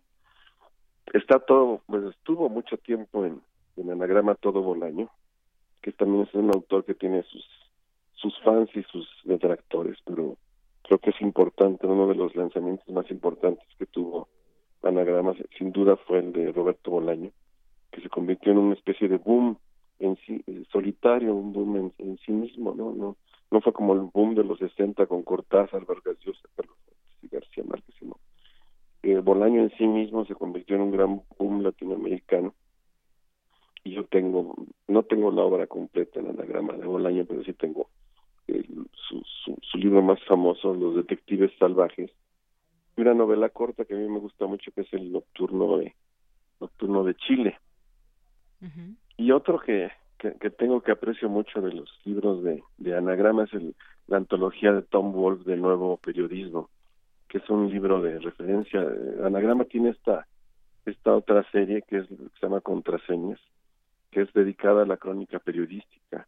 Entonces hay una crónica de, hay un libro de crónica latinoamericana más o menos reciente, pero este de Tom Wolfe es realmente que digamos que pone las bases de lo que conocemos como el nuevo periodismo norteamericano. ¿no? Yo recuerdo haber leído como a los 20 años una crónica en fotocopias de esta antología de Nicolás Tomalín, que se llama el, general sale a exterminar a Charlie Kong, que es un relato este, sobre la guerra de, de, Vietnam. Y, y después conseguí ya una, una edición de, de la antología y es pues es, es a los que nos gusta el, el periodismo narrativo pues es, es un libro que, que, que, debemos tener siempre ahí como también como material de, de referencia no entonces el catálogo es muy amplio. Digamos que habrá quien juzgue en algunos casos a los traductores de, de anagrama por ser muy locales muy españolizados que es algo que le critican incluso en, en, en la misma en, la misma España, ¿no? Eh, Javier Marías, por ejemplo, encuentra que, que puede haber un español que es el, español literario, que es el que él practica por, otro lado, y que es el que debería, digamos, guiar a los, a los traductores en, en ese amplio espacio que es eh, la literatura en lengua española, que ya no es solamente limitada a España o a Madrid o a Barcelona, sino que se, se ha extendido a, a Latinoamérica y incluso a Norteamérica, por toda la gente que habla español. Entonces hay, hay un español literario que es el que nos puede servir para hacer las traducciones, pero algunos traductores españoles se aferran, digamos, al, a traducciones muy muy localistas, muy muy en, en sus estilos o con sus con sus con sus maneras, ¿no? Eso es el, el anagramés que, que critica Rafael Pérez Gaique y que parecen, creo, creo que no todos los libros de anagrama, pero sí, sí algunos de ellos, ¿no? Sobre todo los de los escritores norteamericanos de, las últimas generaciones. Por ejemplo, Burroughs quizá tiene ese, ese problema al ser traducido, que se intenta que los localismos, los, las formas muy eh, eh, como de barrio, son puestas pasadas a, barrios madrileños en un intento por encontrar alguna algún equivalente, ¿no? Pero sin duda es, es una es una gran es una gran editorial que tiene su premio Herralde que también ha sido juzgado porque a veces el, problema de los premios en España es que las editoriales se, se los dan a sus autores que aunque hacen convocatorias generales y mucha gente envía sus manuscritos. Luego resulta que el premio queda entre entre ellos, ¿no? Parece que, que todo ese esfuerzo de, de mandar el manuscrito no es, no sirve de nada si, si, el, si el premio lo decide el mismo Jorge Herralde o alguno o alguien que, que considera que, que un autor debe ser este debe ser promovido o lanzado de su catálogo, ¿no? Igual hay, hay, hay novelas importantes en el mismo premio premio Herralde también hay libros ensayísticos que, que creo que deben ser este valorados no entonces el, el panorama es muy es muy amplio es una editorial con 50 años que ahora está Herralde ya se está de algún modo este separando de separando de ella y hay un contrato ahí de venta pero todavía él sigue activo como, como editor, ¿no? Bien, pues sí, como, como bien dices Alejandro, una editorial con un catálogo muy amplio con todo esto, esto que nos has platicado y sí, efectivamente ese término del anagramés que ya nos platicas con respecto a estas eh, de pronto traducciones que pues son de alguna manera peculiares. Pero pues bueno, eh, habrá que conocer quienes eh, nos estén escuchando, conocer, volver a, tomar y fijarse en esta en esta editorial, sobre todo, pues también eh, con la manera como presentan ¿no? sus, libros físicamente, en colores. Eh, muy vivos y que puede uno tenerlos ahí en el librero y, te das cuenta luego luego que es de esa editorial. Quizá algunos tendrían que ser traducidos o retraducidos, ¿no? No me tardé en, aprender lo que se quedan los pololos. ¿En los qué, perdón? Por ejemplo, los pololos. Ah, ya, ya, ya. este o, expresiones así que de pronto uno, las lee y dice, pues esto es qué. Exacto, este no que no nos hace todo el sentido que a otros quizás sí les puede hacer, ¿no? Pues sí, pero puede ser falla de uno, pero digamos que yo estoy con Javier Marías en que debe haber un español literario, que es el que él, yo, cuando lees un artículo de Javier Marías te das cuenta que él escribe no solamente para la gente de su barrio, digamos, o de su ciudad, sino, para quien habla español. Está pensando en un español más amplio, ¿no? Latinoamericano o hispanoamericano. Así es. Pero pues es un problema de que tiene que se enfrenta a toda traducción, que se convierte en una en una equivalencia de lo que puede ser el, el texto original, ¿no? Claro. Sí, todo un tema el de la traducción también. Pues Pero bueno, pero los, los, los, libros importantes están ahí. Claro. Y es, sin duda es uno de los catálogos más importantes. Así es. que ha habido en los en las últimas décadas y son 50 años de, de buena literatura, ¿no? Así es. Bueno, pues a usted qué le parece anagrama. Bien, pues Alejandro, muchas gracias por estar con nosotros. Que estés muy bien. Te esperamos el siguiente martes. Un abrazo, hasta luego. Hasta luego. Y bueno, pues ya con esto nos despedimos. Gracias por su atención. Soy de Yanira Morán, a nombre de todo el equipo. Gracias, buenas tardes, buen provecho y hasta mañana. Feeling unknown and you're all alone, flesh and bone by the telephone. Lift up the receiver, I'll make you a believer. Take second best, put me to the test. Things on your chest, you need to confess. I will deliver, you know I'm a forgiver.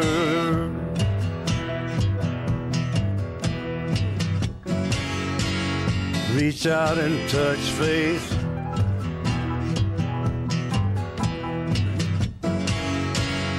Reach out and touch faith.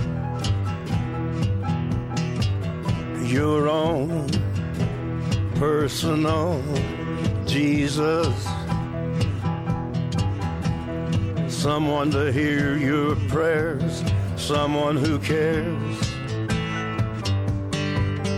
Your own personal Jesus. Someone to hear your prayers, someone to care.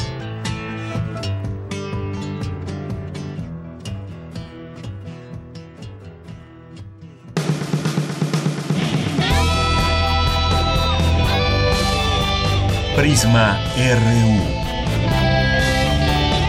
Relatamos al mundo.